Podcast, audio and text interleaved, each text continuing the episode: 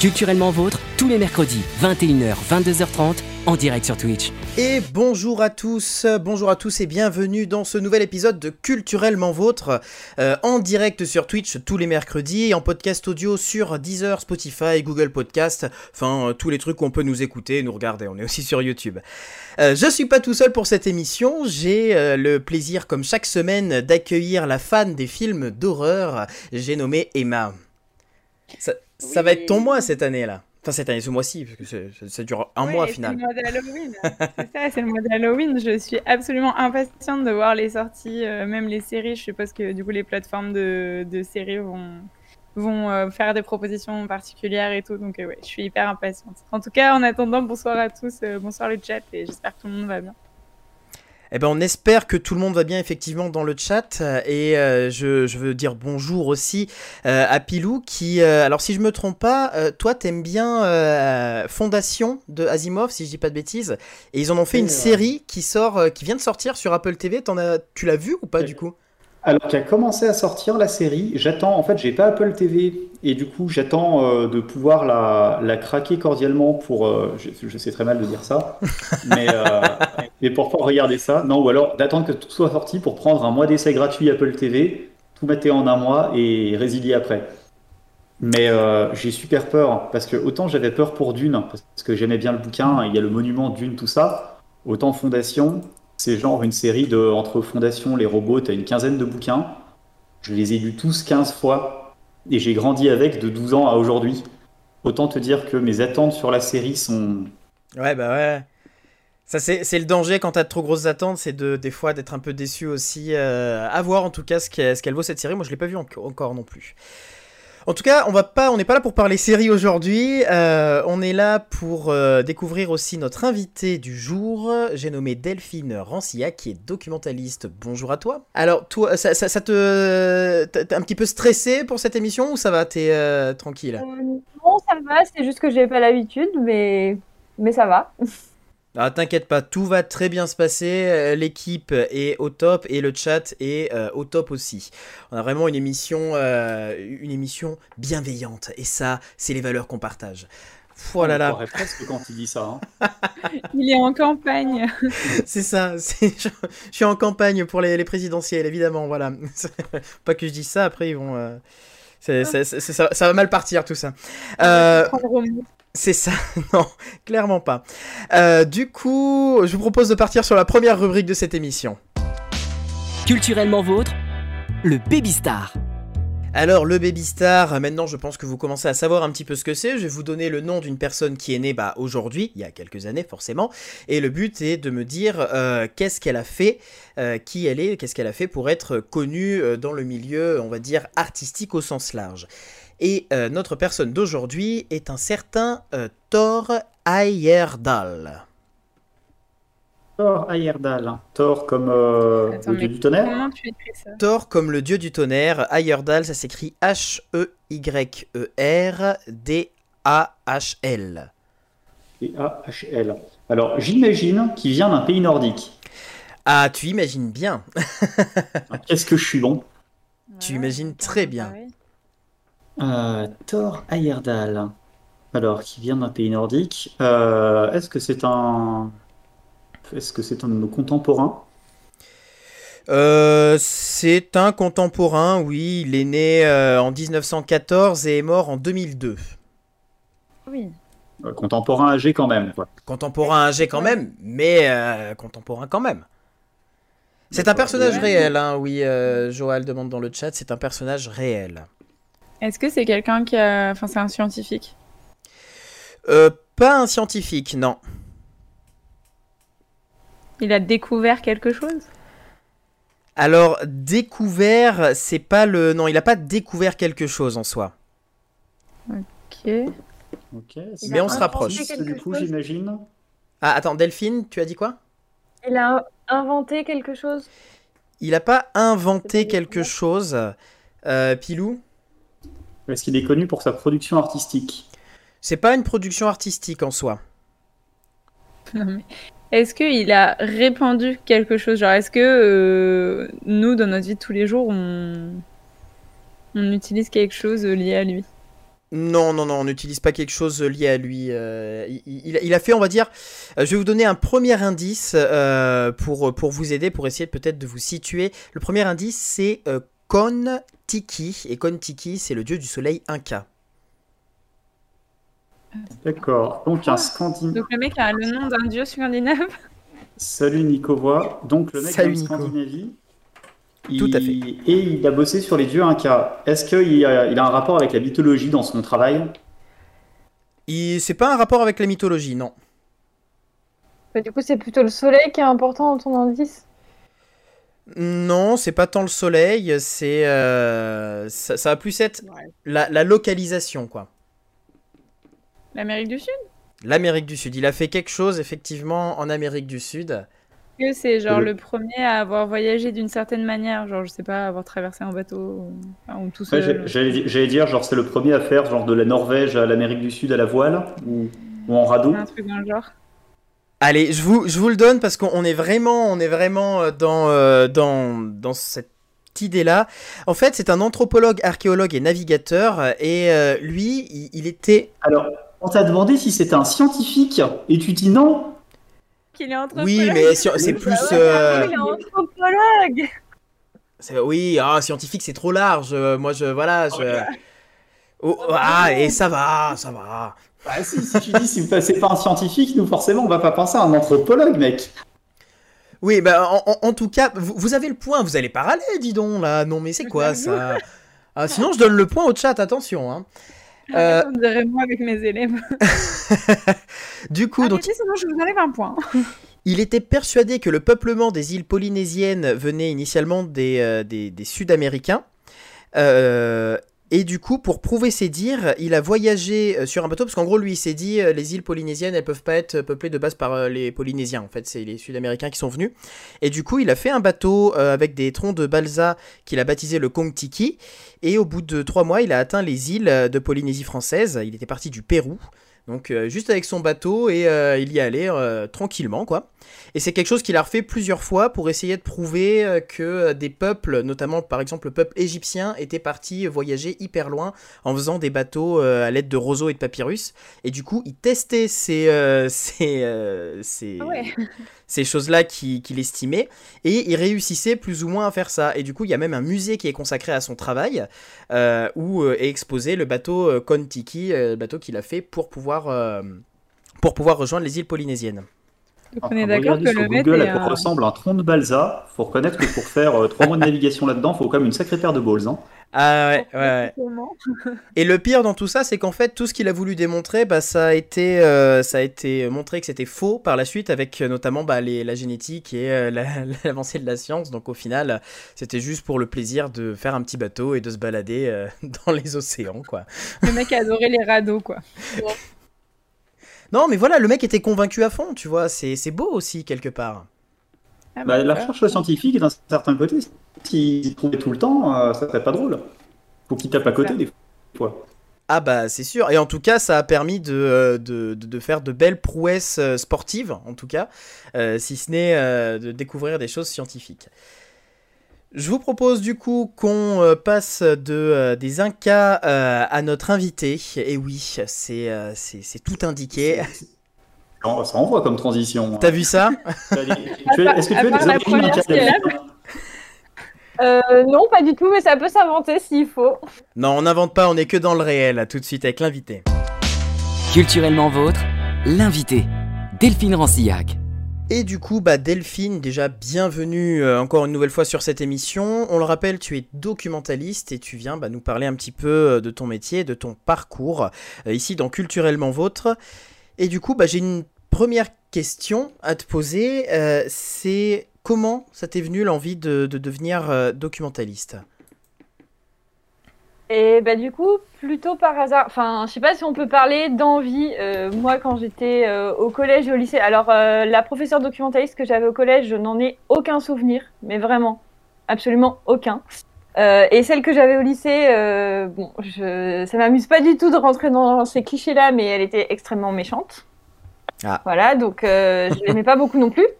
Et à aucun moment je me suis dit que ça pouvait être un métier intéressant. Enfin, je, voilà, c'est pas un truc auquel je pensais. Et puis, à un moment donné dans mes études, bon, j'étais plus hyper bien là où j'étais, je savais pas trop ce que je voulais faire et en fait, c'est en en discutant avec mon frère une fois et il m'a dit comme ça mais en fait, euh, pourquoi tu ferais pas euh, professeur documentaliste? Je suis sûre que c'est un métier où on peut faire plein de choses et notamment euh, toutes les choses qui t'intéressent. Et l'idée a fait son chemin et je me suis dit ouais, en fait, c'est pas con.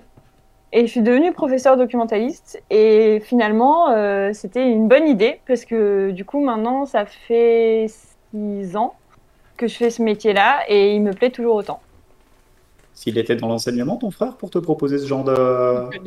Pas du tout. Pas du tout. Pas du tout, il est dans la recherche et euh, au moment où il me l'a proposé, il était soit en début d'études, soit en fin de lycée.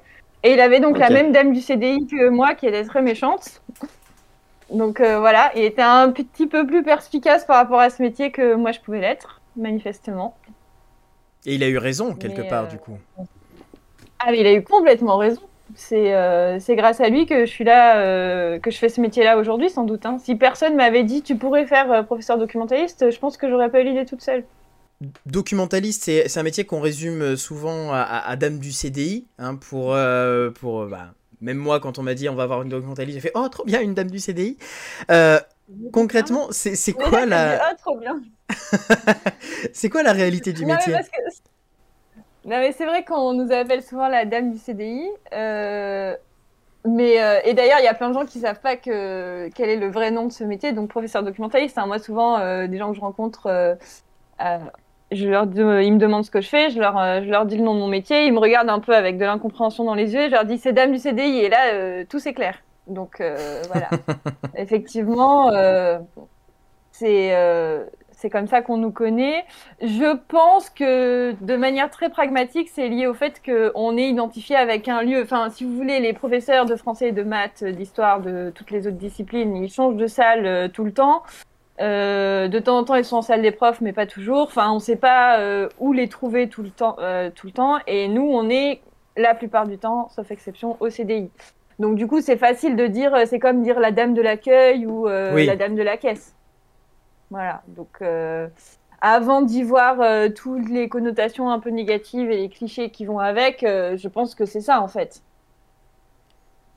Et puis après, après, oui, bah, c'est un métier aussi qui a longtemps été un peu déprécié et du coup qui n'était pas considéré comme un vrai métier entre guillemets, surtout et surtout pas un vrai métier de l'enseignement. Donc euh, voilà, c'est une manière un peu euh, de le rappeler aussi, pour certains. Oui, parce que euh, quand on a préparé l'émission, notamment en partie toutes les deux, parce que du coup, Delphine et moi, on est amis dans la vie, et donc j'ai été l'interlocuteur privilégié. Hum, tu m'as tu m'as décrit la réalité du métier et notamment tu m'as dit alors je me souviens plus mais que le, le, diplôme pour être professeur documentaliste il est hyper récent en fait il a 30 ans même pas non? C'est un peu plus? c'est ça. Euh, le CAPES de, de, documentation, du coup, donc c'est un CAPES, hein, c'est un diplôme, euh, un concours qui est sur le, qui est le même en fait, avec les mêmes types d'épreuves que le, les autres enseignants, euh, date de 1987. Et donc, en fait, euh, pour faire un rapide historique du métier, pour euh, comprendre pourquoi c'est si récent, en gros, euh, au tout, tout, tout début, il y avait d'un côté la bibliothèque scolaire avec des livres pour les élèves et d'un autre côté une salle avec des documents pédagogiques pour les profs. C'était séparé. les documents des profs, ils étaient gérés par les profs eux-mêmes de manière volontaire et la bibliothèque pour les élèves, pareil, un peu par qui voulait, qui avait des heures en moins dans son emploi du temps ou dans son service lui n'avait pas trop envie, euh, n'avait plus très envie de faire cours, et ça s'entend, hein, je, je, comprends tout à fait, hein, même qu'on veuille changer de métier, ça, il n'y a pas de, a pas de souci. Mais du coup, ce qui fait que au tout début, en fait, euh, professeur documentaliste, c'était pas un métier en tant que tel, c'était euh, un peu la voie de garage pour les, les, professeurs qui voulaient faire autre chose que de l'enseignement. et notamment, même si c'est pas très c'est pas très euh, positif de le dire, il y avait effectivement beaucoup de gens euh, qui étaient euh, fatigués, en burn-out, qui avaient pas, qui pouvaient mm. plus en fait enseigner, qui voulaient plus, qui pouvaient plus. Et du coup, et on a encore, là, il y a du renouveau hein, depuis qu'il y a eu le concours, mais on a encore quand même tout cet héritage, toute une génération de, de professeurs documentalistes qui sont, qui n'ont pas été formés à ce métier-là spécifiquement.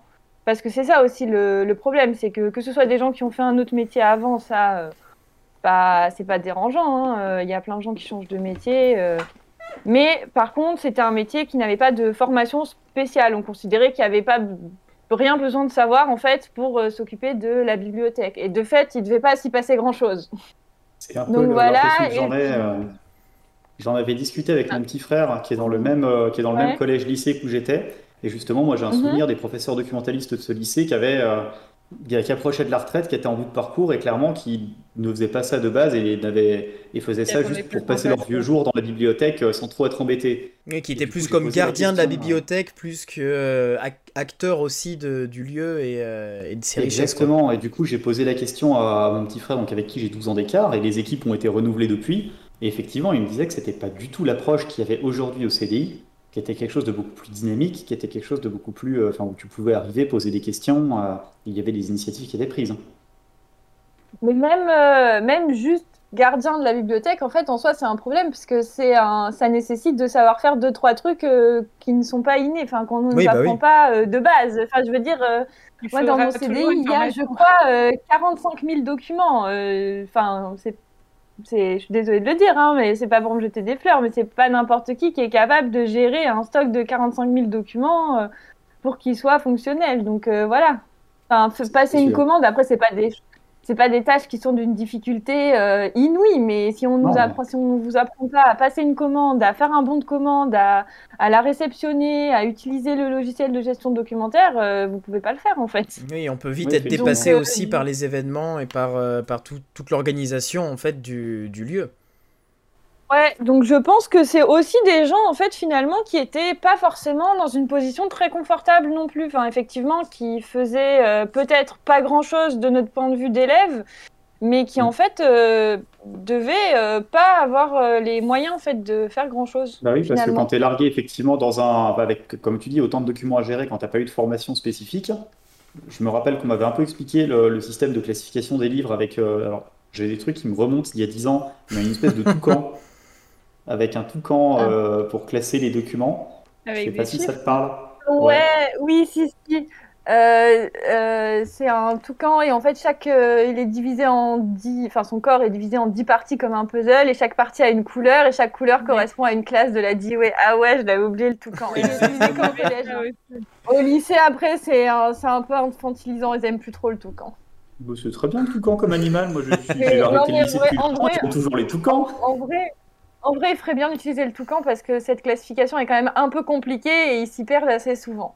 Non, mais ouais, euh, oui, voilà, c'est c'est du coup un métier qui est très récent et qui évolue euh, très vite aussi. Alors, il y a encore euh, plein de difficultés qui sont liées, mais euh, notamment en termes de statut mm, dans l'éducation nationale. Mais en tout cas, c'est vraiment un métier pour le coup qui est, que moi je trouve intéressant, qui me plaît et, et que je suis très heureuse de faire aujourd'hui. Et du coup, euh, comme on a parlé un peu du CAPES, etc., est-ce que ça- donc, tu peux revenir un peu sur les études que tu as faites pour arriver à ce métier? Genre, comment t'en es arrivé à devenir prof documentaliste? Oui, en faisant plein de zigzags, vous allez voir, ça n'a pas beaucoup de sens. Euh, j'ai fait un bac S. Au lycée, j'étais une bonne élève et du coup, euh, voilà, on m'a dit de faire un bac S. J'ai dit ok. Classique. J'ai pas trop, euh, voilà, j'ai pas trop, euh, j'ai pas Chercher à trop comprendre. posé problème à ça. Voilà, c'est ça.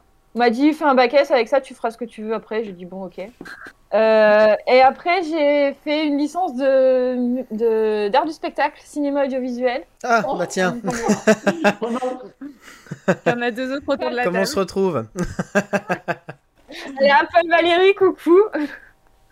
Bon, j'ai appris, enfin, j'ai appris des trucs, mais c'était pas, c'était pas, enfin, moi, je sais pas ce que vous en avez pensé. Je l'ai pas trouvé hyper stimulante cette licence. Je trouvais qu'il y avait peu d'heures de cours par semaine. euh, Ça me, c'est, c'était un peu genre la, la voie de garage de la fac euh, et on s'en foutait un peu. Il y avait pas de, de, de sous qui étaient mis là-dedans, clairement. Donc, euh, pas beaucoup de profs, pas beaucoup de cours. C'est passe surtout ça le problème. Personnellement, je me suis barré en cours de licence pour les mêmes raisons, donc euh, je peux comprendre Ouais, ton point de vue. Mais par contre, à côté de ça, euh, pour financer mes études, j'étais animatrice périscolaire, donc je bossais dans les écoles, à la garderie, à la cantine, et je me suis rendu compte que j'aimais bien être au contact des enfants. Alors plutôt les grands, hein, les petits, euh, clairement, je manque de patience. Mais du coup, euh, sur la fin, j'étais dans une école primaire euh, et ça se passait bien, c'était hyper chouette. Et rendu là, je me suis dit bon. Euh, j'aime bien quand même partager euh, ce que j'aime dans la culture. J'aime bien être au contact des, des, des jeunes. Donc, euh, je vais faire de la médiation culturelle. Donc, je suis partie en master de médiation culturelle à Nantes pendant un an. Et, euh, et j'ai absolument détesté cette formation. Ah. et en plus de ça, je devais faire un stage de trois mois que j'ai mis euh, vraiment euh, presque plus longtemps à le trouver qu'à le faire. Alors après, une fois que j'ai trouvé le stage, il s'est hyper bien passé et tout. Mais à ce moment-là, en fait, j'avais déjà décidé que je voulais pas faire la deuxième année de ce master et que je voulais passer en, donc dans les études qui permettent de devenir professeur documentaliste. Mais euh, c'était euh, finalement quand même une très bonne expérience parce que j'ai fait un stage de quatre mois dans une petite salle de spectacle euh, à la campagne et c'était super. J'ai travaillé avec des gens super et tout. Et d'ailleurs, euh, ma chef de là-bas était copine avec. euh, Il y avait un lycée juste à côté avec la documentaliste euh, de ce lycée. Et bon, au début, à l'entretien d'embauche, évidemment, j'avais pas dit que je voulais pas euh, faire ça comme euh, boulot et que je voulais changer d'études. Mais à la fin, comme on s'entendait bien et tout, je l'avais dit. Et euh, je me rappelle qu'elle m'avait envoyé passer euh, des demi-journées entières euh, avec la dame du CDI du lycée cool. euh, pour que on discute et tout. C'était trop, trop bien. Voilà, c'est ça. Euh, et donc après, j'ai fait les deux années, ça s'appelle Master MEF, métier de l'enseignement, de l'éducation et de la formation. Enfin, je sais pas si ça s'appelle toujours comme ça, Emma.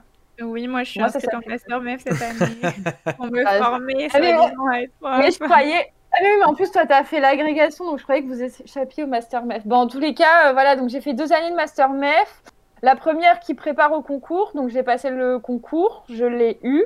Et la deuxième, en fait, elle se fait en alternance, bah, comme fait Emma cette année, euh, mi-temps en établissement et mi-temps à la fac. Donc moi, mon temps plein, il est de euh, 36 heures, donc je faisais euh, 18 heures de présence dans mon lycée deux jours et demi. Et euh, voilà, et ensuite j'ai été titularisée, et du coup, bah, la titularisation, euh, elle se fait principalement en région parisienne et dans l'académie de Créteil. Donc je suis arrivée euh, là où je suis encore aujourd'hui, À savoir. À savoir le lycée Voilhomme dans le 93. Pardon, je suis partie du principe que je discutais avec des gens qui savaient, mais en fait. non. Euh, le lycée Voilhomme à Aulnay-sous-Bois dans le 93. Et ben, bienvenue dans le 93. Et du Voilà. coup, tu as, toujours travaillé au même endroit euh, en tant que professeur documentaliste? Et bah, sauf mon année de stage que j'ai faite en Ouais. région lyonnaise, là où j'ai préparé le CAPES, euh, oui. J'ai toujours travaillé dans le, dans le même lycée. Ok. Et En termes, en termes de mobilité, parce que c'est vrai que les premières années, j'ai l'impression que les jeunes profs, euh, vous bougez beaucoup. C'est moins le cas pour euh, les profs documentalistes Non, pas du tout. Euh, bah, après, on est moins nombreux, donc il y a moins de postes. Ok. Euh, voilà, entre, euh, pour- à titre d'exemple, là dans mon lycée, l'équipe de, bah, de lettres, euh, il y a, euh, je sais plus, ils sont 12 ou 15, et des postes de documentalistes. Sur le lycée, il y en a deux, ce qui est déjà beaucoup. Il y a beaucoup d'établissements, il n'y en a qu'un seul. Donc forcément, euh, ça permet moins de mobilité. Après, euh, après c'est aussi que les jeunes profs sont tous parachutés dans le 93 et il y en a qui souhaitent revenir très vite dans leur euh, région d'origine et donc euh, qui font un an, entre un an et cinq ans selon euh, leur situation familiale et personnelle. Mais voilà, en gros. euh. Après, il y a plein de gens qui restent aussi. hein. Moi, dans mon lycée, les équipes, il y a un peu de, de turnover. Il y a des gens jeunes, mais il y a aussi des gens moins jeunes. J'ai des collègues Après, qui sont lycée, là euh, depuis euh, aussi, donc, euh, 10, forcément, 12, il y 15 aura du ans. euh. Oui, voilà, mais il y a quand même Tu, des par- gens, pardon, tu, tu as dit quoi, Emma? Parce qu'on t'a restent. on t'a mal entendu. Ah oui, non, pardon, j'ai coupé. Euh, c'est juste que le, enfin, du coup, le lycée de Delphine est énorme. Enfin, si je dis pas de bêtises, il y a 2500 élèves, un truc dans le genre. Euh, 2400. Ouais, Ouais, entre voilà. 2300 et Donc 2400. forcément, il y aura du turnover en fait euh, quand t'as des grosses équipes. euh, euh, forcément. En, en comptant le lycée général et le lycée professionnel, plus de 200 profs. Enfin, c'est Ouais. vraiment euh, une grosse, grosse machine. J'ai vécu dans des villages où il y avait moins d'habitants que vous avez de profs dans votre lycée. quoi. Ça change du, euh, du lycée qu'on a fait, Emma, euh, où on était euh, Ouais. vraiment pas beaucoup. hein. Ouais, c'est clair, on devait être, je sais pas, 150, même pas. Il y avait le moins d'élèves. Ouais. Le lycée où j'étais en stage, c'était un énorme lycée aussi. Alors, il n'y avait pas de lycée pro, donc euh, il y avait un peu moins d'élèves. Il n'y en avait que 1900, je crois, entre guillemets. Que. Que. Mais c'était déjà un truc énorme. Et donc, en fait, je ne connais que des très, très grosses structures. J'ai jamais été en collège, euh, je sais. Mais, mais les collèges par ici sont déjà grands. Hein. Euh, vous avez entre 300 et 400 élèves, Mm. ce qui pour un collège est déjà beaucoup. Quelle marge d'action tu as, toi, dans ton travail euh, pour euh, bah, pouvoir monter des projets, pour les initiatives que, tu veux mettre, la patte que tu veux mettre euh, dans, dans ton travail, du coup? Ça, c'est justement, c'est peut-être le truc que j'aime le plus avec mon travail, c'est que j'en ai plein. Je n'ai que ça de la marge d'action, en fait. C'est-à-dire que professeur documentaliste, effectivement, si je veux, je peux rester toute la journée assise derrière mon ordinateur et ne rien faire, juste regarder mon écran et ne parler à personne, hein, euh, si j'ai même pas envie de répondre bonjour aux gens qui rentrent. Euh, mais par contre, si j'ai envie, je peux faire plein de choses et plein de choses super variées. Euh, déjà, les missions, elles sont euh, hyper, euh, hyper bah, variées. Ça va de, il y a tout ce qui est gestion de la bibliothèque, donc il faut s'occuper de- des livres, euh, les prêts, les retours, les commandes, euh, les préparer, les acquisitions, les réceptionner, tout ça. Euh, les abonnements, c'est pareil, c'est nous qui les choisissons. On gère notre budget. Après, il y a tout le côté accueil des élèves et des collègues. Le CDI est ouvert toute la journée de 9h le matin à 18h30 le soir. Donc, il y a franchement tout le temps des gens qui sont là. hein. C'est un peu la lutte juste pour pouvoir fermer 10 minutes à la récréation. Euh, donc ça, c'est très chouette. Et les élèves, ils ont plein, toujours euh, mille demandes de toute façon. Et puis après, euh, alors moi, j'ai la chance de travailler avec des super collègues qui sont très souvent partants pour, euh, pour co-animer des séances et faire des projets ensemble. Donc en fait, je- j'enseigne beaucoup aussi. Ok. Donc voilà, dans le cadre souvent de l'AP, donc l'accompagnement personnalisé, le MC, le français. Euh, on fait des visites. C'est euh, l'éducation civique. hein, pour, euh, Ok. Ouais, c'est ça. C'est l'éducation morale et civique. Mais C'est du les coup- profs d'histoire géo qui font ça. Du coup, ça, ça dépend vachement aussi de la réponse des autres professeurs euh, Mm. pour les projets que tu peux mettre en place, quoi. Alors, ça dépend totalement de la réponse de mes collègues, dans le sens où euh, moi, je n'ai pas d'emploi du temps avec euh, les classes inscrites, où comme un prof de maths ou de français, j'aurai euh, à 9h les secondes 5, à 10h les TG1, euh, etc. Moi, c'est vraiment, enfin, il y a des jours où je fais pas cours du tout, où je fais que du CDI de la gestion. Il y a des jours où je peux faire plein de cours, mais c'est c'est modulable. C'est en fonction de mes souhaits, de mes projets avec mes collègues. Et c'est toujours sur des heures qui officiellement appartiennent à, euh, à d'autres. Moi, je suis vraiment jamais inscrite à l'emploi du temps des élèves. Cette année, je suis professeure principale en seconde. J'ai même pas obtenu l'AP officiellement euh, C'est c'est quoi avec la cette classe-là. C'est l'accompagnement personnalisé. C'est euh, c'est un peu, c'est deux heures un peu, euh, deux heures par semaine et par classe, et c'est euh, pas un peu fourre-tout, mais euh, c'est des heures euh, qui sont pas disciplinaires et où c'est l'occasion de faire euh, le- euh, en début d'année tout ce qui est paperasse euh, Mm. et accompagnement des secondes, un peu de, de méthodologie au travail, euh, des révisions, de l'orientation. Tous Ouais, nos projets alors- aussi souvent on les, on les case en AP, ça permet de faire des trucs hein, bah, moins disciplinaires pour le coup. À l'époque, en tant qu'élève, j'en avais déjà des AP, moi, il me semble. Si, euh, je sais pas. Alors moi, je ça, a été mis en place fait, euh, réforme de 2010, je crois. Ouais, oui, bah, effectivement, c'est ça. Je suis arrivé au lycée en 2010, moi. Donc, euh, c'était oui, c'était peut-être la première année, hein, c'était un peu expérimental. C'est vrai que je me rappelle que tous les profs avaient dit bah, là, on a deux heures, on sait pas ce qu'on va trop y foutre, mais on va essayer. Ah bah, nous, ça y est, vous inquiétez pas, on a trouvé. hein. Euh, c'est euh, très pratique, la paix. On aime beaucoup. Mais du coup, tu les Euh, as non, deux après, heures, du- quoi. Ouais. Tu non, les je les as ai pas, justement, je l'ai je l'ai pas obtenu. La Ah paix. Mais oui, c'est- bizarre parce que- parce que moi c'est moi c'est une c'est une heure tous les 15 jours avec ma classe. Donc c'est bien Bah, pratique. coup, les élèves, ont, les élèves ont deux heures d'AP à l'emploi du temps et souvent, soit c'est les profs principaux ou alors prof de maths, prof de français si les profs Ouais. principaux veulent pas. De temps en temps, il y a une anomalie. L'année dernière, j'avais une classe de première générale qui avait AP avec euh, une prof de P... leur prof de PS. Enfin, je crois que c'était leur prof de PS, mais j'en suis même pas certaine. Mais PS, c'est génial c'était ça. pas la leur.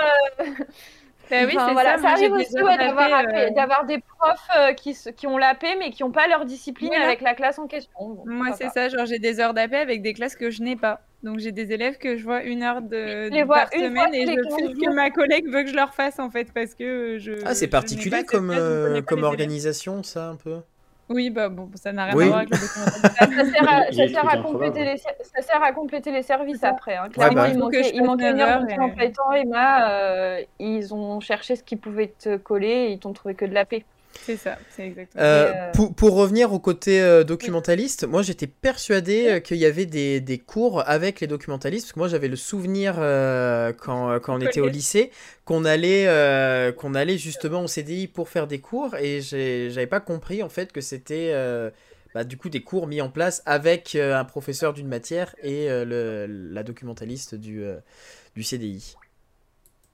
Bah, alors après, euh, ça peut être, euh, enfin, ça, ça pouvait être euh, seulement avec le ou la professeur documentaliste. hein. Moi, je prends souvent les élèves, par exemple, des fois, on fait la moitié de la classe reste en salle avec mon ou Mm. ma collègue et l'autre moitié vient avec moi. Donc effectivement, ils sont tout seuls avec moi. C'est moi qui fais le cours d'un bout à l'autre. Par contre, sur leur emploi du temps, c'est marqué AP, EMC, français, tout ce que vous voulez. C'est pas. Et sans doute que sur ton emploi du temps, c'était aussi marqué autre chose. Ah, c'est possible. Il y a juste un truc qui est obligatoire, euh, mais ça se fait toujours euh, généralement sur les heures de français ou sur les heures d'AP. C'est à l'arrivée en sixième, il y a, euh, je sais plus euh, si c'est trois ou quatre heures de formation au CDI. Mais, mais voilà, les documentalistes n'ont pas d'heures euh, à proprement dégager pour, pour le faire. Ok, Donc et du coup, effectivement, selon la, la motivation des collègues dans l'établissement, Ouais, bah. bah, on peut faire plus ou moins de choses. Et du coup, toi, tu as monté, euh, monté beaucoup de, de projets. C'est quoi le projet, on va dire, dont tu es le plus, euh, le plus fier euh, d'avoir monté? Bah, le plus abouti en ce moment, parce que maintenant il roule, hein, ça fait hyper longtemps que je le fais. Cette année, ça va être, si je ne me trompe pas, la cinquième année. C'est un projet qui s'appelle Interclasse, dont vous avez peut-être entendu parler, parce qu'en fait, c'est un dispositif de Radio France qu'ils ont mis en place, euh, si je ne me trompe pas, après les attentats de Charlie Hebdo. Et donc, du coup, euh, c'est un dispositif d'éducation aux médias à, destination de collégiens et de lycéens plutôt des quartiers défavorisés. Donc, il y a un peu des établissements de Paris, mais ça va être 18e, 19e arrondissement, et après banlieue. Et l'idée, c'est que euh, chaque établissement, donc nous on fait ça avec des classes de seconde depuis trois ans, euh, donc euh, je le fais avec une classe, avec euh, mes collègues d'histoire et de français souvent, et on a aussi des journalistes de Radio France qui sont une équipe fixe, qui travaillent avec nous, qui vont venir toute l'année, et qui vont... L'objectif final, c'est d'enregistrer une émission d'une heure à Radio France. Et pour ça, d'abord, on travaille au lycée en petits groupes. Ensuite, euh, pour qu'ils fassent des petits reportages. Donc, ils préparent leurs reportages, ils font les recherches et tout. Euh, 5-6 élèves avec un journaliste. Ensuite, ils vont euh, en sortie pour interviewer. Et euh, après, il y a toute la phase de montage, enfin vraiment tout le processus du reportage, toutes les étapes, ils les font. Et, et à la fin, on va à Radio France pour enregistrer une émission d'une heure où euh, tous les reportages sont diffusés et il y a aussi des questions qui sont posées aux élèves, euh, tout ça. Ah, c'est Et c'est génial. diffusé sur la grille d'été. C'est vraiment un truc euh, qui est, super. cool. Ça nous occupe euh, toute l'année, du coup. Euh, là, cette année, on va commencer un peu tard, mais sinon, généralement, on commence euh, mi-octobre, juste avant les vacances de la Toussaint. Et euh, l'enregistrement de l'émission, c'est souvent en mai. Et en fait, ce qui est trop bien, enfin, bon, c'est pas toujours évident de travailler avec France Inter parce que euh, ils sont pas dans l'éducation, donc ils ont du mal parfois à, Être à intégrer un petit peu nos contraintes et voilà la pédagogie c'est pas toujours Oui. leur point fort mais par contre C'est deux domaines totalement différents. espace- ouais c'est un vrai espace d'expression pour nos élèves et moi en fait ce que j'aime c'est que je ne sers que à organiser les choses et à profiter de- du travail de mes élèves et à les accompagner en sortie en plus on rencontre toujours des gens euh, euh, qu'on rencontrerait jamais sans ça, hein, on va pas se Ah mentir. bah, Euh, on va à l'Assemblée nationale, euh, on a interviewé Cécile Duflot, qui est-ce qu'ils ont interviewé aussi euh, intéressant. Euh, L'année dernière, on a fait une maraude avec une association euh, de nuit, donc euh, emmener des élèves la nuit en maraude, c'était sans doute la sortie la plus stressante de toute ma vie, mais c'était aussi Oui, génial. Imagine. Euh, Les enfants, comptez voilà, donc. Bah ça va parce qu'ils étaient pas nombreux, mais non, mais c'est juste que voilà, c'était en dehors du temps scolaire, c'était en plein milieu de la nuit, on avait pris un retard de fou, j'étais pas du tout dans les dans les temps pour les ramener à leurs parents, enfin voilà. Mais, euh, mais ils, étaient, ils étaient super. Donc euh, ça, c'est maintenant, si vous voulez, je, je, le maîtrise totalement, ce projet, parce que j'ai l'habitude, je connais. Après, euh, en termes de très gros projets aussi, là, cette année, on est en train de monter, parce que même si c'est obligatoire et c'est dans les textes, on l'avait pas du tout au lycée, euh, un parcours d'éducation à la vie affective et sexuelle avec euh, une de mes collègues de SVT et une de mes collègues d'histoire géo. Donc euh, voilà, ça c'est en train de se, se, mettre en place.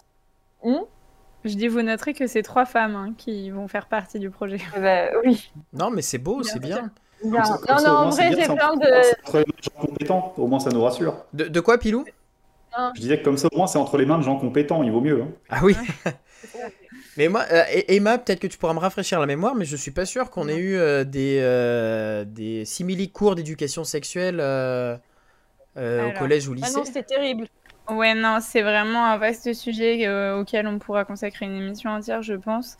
Euh, on a, en plus, nous, on avait ce filtre-là qu'avec Andreas, on était dans un établissement privé catho, et je crois que c'était pareil Ouais. pour toi, Pilou, hein, si je dis pas de bêtises. C'était la même chose pour moi, je te confirme que j'ai eu une demi-heure. J'ai eu une Oh. demi-heure avec l'infirmière scolaire où elle nous a montré comment mettre des capotes sur des bananes. Et globalement, ça s'est arrêté là. Moi, j'ai un. Donc, en fait, il y, a le... Donc, il y a le cours en quatrième qui est très euh, descriptif, où on t'explique tout, comment les organes existent et tout. Mais euh, Oui. déjà, le mot consentement, c'est absolument un tabou qui n'existe pas. Ah oui, non, il parle de Ah, reproduction. parle ce pas. Il parle pas de hein, plaisir, il parle pas de sexualité, entre guillemets, quoi. Il parle pas d'échange, il parle pas de discussion. En troisième, moi, j'ai un souvenir où on nous avait parlé des MST et de la, de la dangerosité d'avoir des rapports non, non Non protégés. protégé, ouais. Euh, en occultant bien le fait que la contraception masculine existait, c'est-à-dire qu'on te dit capote, mais c'est tout. Après, on te dit ah, il y a la pilule, il y a le stérile, et il y a la ligature. Enfin, on te développe un éventail de tout ce que la femme peut faire. Enfin bon, bref. Et au lycée, euh, j'ai un souvenir euh, parce que j'avais été virée ce jour-là. C'est pour ça que je m'en souviens. on avait classique. On avait, mais c'était pas les- le collège en fait, c'était une asso qui était venue nous parler et c'était euh, et c'était euh, la relation sexuelle peut donner la vie donc c'était même pas euh, de la vie affective Ah oui, ça me dit quelque chose, ça. Ça me dit quelque donc, chose. voilà. Donc oui, on a, on a des points comme ça, mais comme tu dis, euh, Pilou, c'est euh, genre, tu vois, sur trois ans de scolarité, c'est peut-être trois heures tout mis bout à bout. Enfin, c'est voilà, c'est Ah, vraiment absolument pas là, quoi. La question s'était reposée justement parce que le prof de SVT de mon petit frère a commencé euh, donc, sur les classes de troisième du coup à aborder le sujet. Euh, alors à travers un documentaire, euh, on s'est beaucoup posé la question de, euh, enfin, tu vois, ça a fait beaucoup débat à la table familiale de est-ce que c'est une bonne idée de faire ça, de faire ça maintenant en troisième, de faire ça sous le format dans lequel il a choisi de le faire. Et on était tous d'accord pour dire que pff, il allait- encore falloir bosser le sujet, quoi, parce qu'on avait encore une approche très, très, très, bah, comment dire, c'est pas démodé le mot que je cherche, mais très à la ramasse du maire général de l'éducation Ouais. sexuelle pour les, pour les gamins. Oui, mais c'est que là, c'est même le, le projet, c'est de la vie affective aussi, c'est que genre. C'est ça, c'est ce que j'allais dire maintenant. Maintenant, en fait, on a vraiment changé le- la manière de voir les choses et ça s'appelle vie affective et sexuelle. Et en fait, ça commence euh, a priori dès le début de l'école. Mais par exemple, moi, j'ai une copine qui est prof doc en collège à Aubervilliers, donc euh, dans le 93 aussi, et elle commence euh, ses premières séances avec les sixièmes. C'est des choses sur les relations entre les gens de manière générale, donc euh, enfin, l'amour, mais aussi l'amitié, euh, voilà, enfin l'affection qu'on peut porter à quelqu'un. euh. Donc on commence en fait, euh, et dans l'idée, on y va très progressivement. C'est cool. Mais oui, euh, sinon, euh, vraiment, enfin, moi je garde des souvenirs assez, euh, assez euh, vagues d'éducation sexuelle. euh, je pense que je suis passée au lycée un petit peu avant vous. Et, euh, et euh, surtout euh, très pragmatique. hein. Oui, voilà, euh, le VIH, les MST, les IST, Mm. la contraception. Et encore, la contraception, ça se résumait à la pilule. hein. Moi, j'avais même pas eu le stérilet. Ben, je n'ai appris son existence que euh, euh, très tardivement. Voilà. Non, mais vraiment, enfin. Ah, c'est Euh, hallucinant. hein. Ce qui en soi est un problème. Et en plus, on te donne l'impression que juste tu prends ta pilule, que c'est facile, ça marche à tous les Ouais, coups, c'est hyper. Enfin, Que ça pose problème à personne, euh, tout va bien. Voilà. Et, euh, d'ailleurs, euh, bah, pour euh, faire le lien avec Interclasse, j'ai une année des, un groupe d'élèves qui a voulu faire un reportage sur la sexualité chez les adolescents. Et donc la première séance de travail au lycée, donc on dégrossit un peu le sujet et tout. Et donc moi je leur dis bah pourquoi vous voulez travailler là-dessus, c'est quoi qui vous intéresse? Enfin c'est comme ça que je fais les que je les amène à trouver leur thème chaque année. Et alors là, bah, c'est le festival. Ils me disent, Madame, euh, ils ne parlent que de, de MST, IST, euh, maladie, enfants non désirés. Enfin bon, bref, c'était vraiment. je, les, je, les, ai regardés, j'aurais dit, mais en fait, ça a l'air nul d'avoir des relations sexuelles. Enfin, ouais. quand vous m'en parlez, mais vraiment, quoi. Enfin, qui vous a, qui vous a appris tout ça? Enfin, oui, effectivement, c'est important d'en parler, mais en tout cas, on n'en fait pas notre priorité. Tu viens de nous raconter une anecdote. oui, c'est vrai. Tu une anecdote, mais du coup. Ben voilà, je, Très bonne élève. ah ouais, Celle-là, elle, elle m'a marqué, mais vraiment, euh, limite, il faisait la grimace, quoi. J'étais là. Pff. Ouais, donc ça, ça, prouve le besoin qu'il y a. Et le, le, moi, j'ai une admiration. Euh, de toute façon, je fais ta pub euh, sur ce projet de, de, formation à la vie affective et sexuelle. Et genre, vraiment, voilà, je, c'est mon fer de lance. Euh, je trouve ça trop important dans les établissements scolaires et je trouve Après, ça trop bien que tu euh, mettre ouais. en place euh, dans ton établissement. Après, dans, un, dans une dimension beaucoup moins légère aussi, il euh, y a la question des agressions. Et euh, ah bah oui, oui. agré... enfin, on va pas, on va pas se mentir, hein, des agressions sexuelles, il y en a dans les établissements scolaires. Après, il faut les gérer, c'est très difficile. Et du coup, la prévention, c'est quand même euh, quelque chose d'hyper important. Donc, euh, voilà, c'est pour toutes ces raisons-là qu'on se lance là-dedans. Mais ça, enfin, vu qu'on a beaucoup d'élèves et, euh, et en fait, toute la difficulté aussi, c'est que moi, je peux faire plein de choses euh, super avec mes collègues que mmh. j'aime bien, avec qui je m'entends bien. Mais s'il y a un truc qui doit toucher toutes les classes et du coup, qui doit par défaut impliquer des collègues qui n'ont pas forcément hyper envie de s'impliquer, euh, là, ça devient plus compliqué. Ouais, et là, notamment, c'est le cas avec euh, cette éducation à la vie affective et sexuelle, c'est qu'il y a des gens qui seront hyper motivés et il y a des gens que, que ça va saouler. Oui, que là, pour que tout le monde soit impliqué au même niveau, il faut passer par la direction pour qu'ils rendent euh, le, ah, oui, le cours, oui, oui, bah, on l'a fait. On l'a fait voter en CA, ce sera obligatoire, okay. c'est trois séances pour les secondes. Mais voilà, ah bah on, oui. on, on, a fait ça comme ça, effectivement. En tout cas, c'est très très intéressant. Euh, J'avais, euh, je voulais terminer avec la question maison de, euh, de, l'émission, la question euh, qu'on pose à tous nos invités. c'est de savoir pour toi, qu'est-ce que c'est que la culture?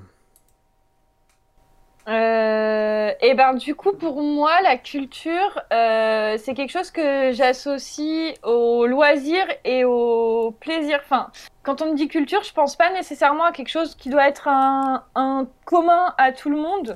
Euh, genre les livres classiques par exemple ou les films classiques, enfin des choses qu'il faut avoir lu ou avoir vu.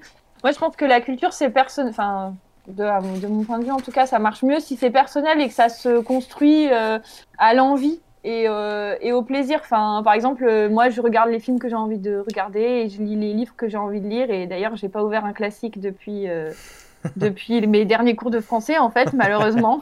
moi non plus, je Parce que. et maintenant, je te crucifie voilà. tout de suite. pendant très longtemps, je lisais pas de documentaires et d'essais. J'avais envie de lire que des romans, donc je lisais que des romans. Maintenant, je m'y mets un peu. voilà. Après je reconnais que j'ai eu la chance de grandir entourée de livres euh, que mes parents m'ont amené au cinéma. Donc en fait, ils m'ont donné le goût de, de, et la curiosité de, de, de lire, de regarder des films, de, de me cultiver moi-même en fait. C'est pas nécessairement le cas de tout le monde et ça, je, je le reconnais. Euh, mais voilà, je, moi, je suis quelqu'un qui réagit très mal à la contrainte. Et du coup, à partir du moment où on me dit qu'il faut impérativement connaître un truc ou lire un truc, je vais pas avoir envie du tout de le, le lire ou de l'écouter ou de le connaître. Donc, du coup, euh, j'essaie plutôt de prendre la culture voilà, sous le prisme de, de, de l'envie personnelle, on va dire. Ah mais euh, c'est tu, tu, tu, as raison aussi. Parce que c'est vrai que pour avoir vécu l'expérience d'essayer de, lire un bouquin ou de regarder un film euh, euh, en y allant à reculons c'est des fois très très dur. Et moi j'ai des souvenirs de relire 50 fois la même phrase et de me dire oh là là j'y arriverai jamais à arriver au bout de ce livre. Du coup c'est vrai que quelque part on devrait se dire bon bah j'ai envie de lire ça faisons-nous plaisir. De toute façon après c'est un cycle ça reviendra bien à un moment et ça, au bout d'un moment, tu apprends le livre à le, à le, fermer, à le laisser sur le côté, à passer à un autre hein, quand ça te saoule. Et euh, merci d'ailleurs euh, pour, euh, pour nous suivre, Raven XNV. Merci à toi. Oh, mais c'est les viewers d'Arc qui viennent, merci. Mais euh, du coup, par contre, désolé, je prends juste deux secondes pour répondre sur cette histoire de livre. Mais, euh, mais c'est vrai que moi, c'est un des premiers trucs que je dis à mes élèves quand je leur. Parce que du coup, je suis obligée de leur faire lire des livres. Je dois leur faire lire un certain nombre de livres intégralement. Et ça me brise le cœur, ça m'énerve, je trouve que ça n'a aucun sens.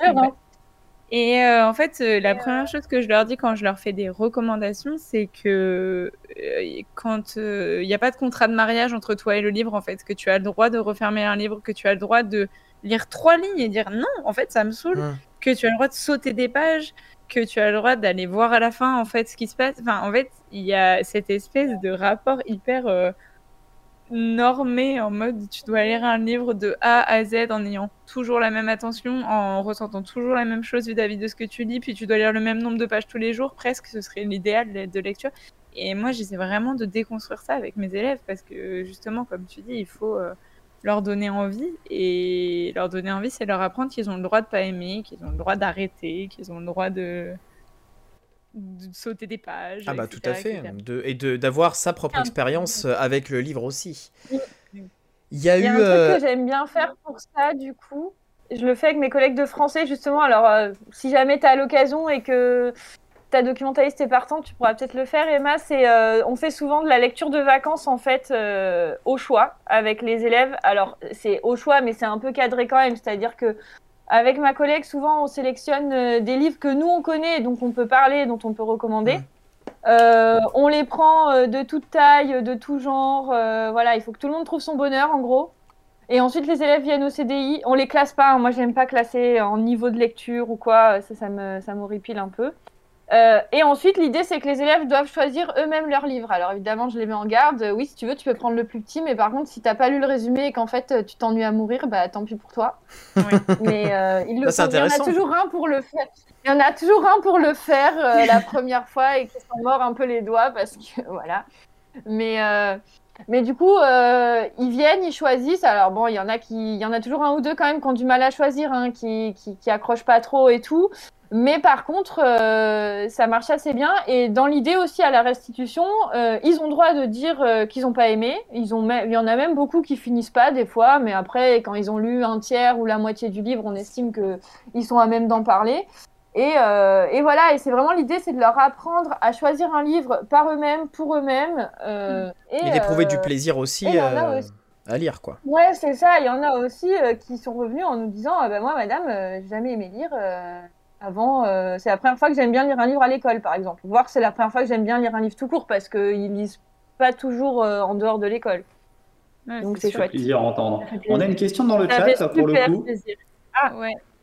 Une question euh, avec un gros O d'ailleurs. C'est pour, pour, vous deux d'ailleurs, effectivement, entre une dame du CDI et une prof de français. Donc pour ou contre la popularisation des e-books et ou des livres audio? Qu'est-ce que ça vous évoque? Tu veux commencer, Delphine? bah, Les e-books. Ouais, euh, si tu veux. Les e-books, c'est les versions euh, numériques des livres. Exactement, le texte. Après, s'ils préfèrent lire euh, sur liseuse ou sur leur téléphone, un texte, c'est un texte. Hein. Moi, je et après, euh, bah, les livres audio, en vrai, moi je trouve ça pas mal aussi parce que parfois ça permet à des gens euh, qui sont pas lecteurs. Moi après aussi, euh, je reconnais que la lecture c'est un passe-temps en fait, hein, c'est un loisir. moi je déteste jouer aux jeux vidéo par exemple, j'aurais pas envie que toute ma vie on me tanne à me dire qu'il faut jouer aux jeux vidéo parce que c'est bon pour moi. Enfin, Attends, mais des gens qui aiment pas lire l'acte de lire, mais ça leur permet d'écouter des histoires. moi je trouve ça, je trouve ça trop bien. Hein. Quand j'étais petite, j'adorais qu'on me lise des histoires. Et du coup, euh, je vais complètement aller dans ce sens, donc ça va pas du tout être nuancé, mais moi, j'avoue que jusqu'à, on va dire, il y a, ouais, euh, je sais pas, euh, trois semaines, non, je sais Jusqu'à il y a, jusqu'à il y a pas très longtemps, j'étais vraiment une invétérée du livre version papier pour deux choses. Parce que moi, on m'a offert une liseuse et je suis migraineuse et très myope, donc me faire lire sur un écran, c'était la pire chose pour moi. Je me disais, mais pourquoi, pourquoi vous m'avez offert ça? C'est horrible, ça ne me va pas du tout. Je veux un livre en papier je veux corner des pages, souligner les mots, etc. Et en fait, euh, cette année, en tant que prof, j'ai des élèves dyslexiques et dysorthographiques et qui ont énormément de, soucis comme ça. Et euh, du coup, je fais l'effort quand on, travaille des textes de leur trouver les versions audio des textes pour que eux qui n'arrivent pas à lire les écoutent. Et en fait, ils me disaient mais c'est trop bien parce que bah, ben là on a écouté un bout de Balzac et en fait bah, Balzac a lire c'est super chiant, même moi la Oui. première ça me saoule. Bah eux ils aiment bien écouter. Bah, Ça venait du je cœur. sais, je sais Andrés que tu n'aimes pas Falsac, je sais, on a compris. Non mais voilà, et en fait il y a ce côté extrêmement pédagogique du, du, du livre audio qui peut servir en fait à l'élève qui, enfin voilà, moi je vous dis, je suis migraineuse, bah, c'est trop bien. Ou je pense par exemple à ma sœur qui a pas le temps de lire et qui écoute dans sa voiture, genre au lieu de mettre la radio, elle branche son téléphone et elle a un livre audio.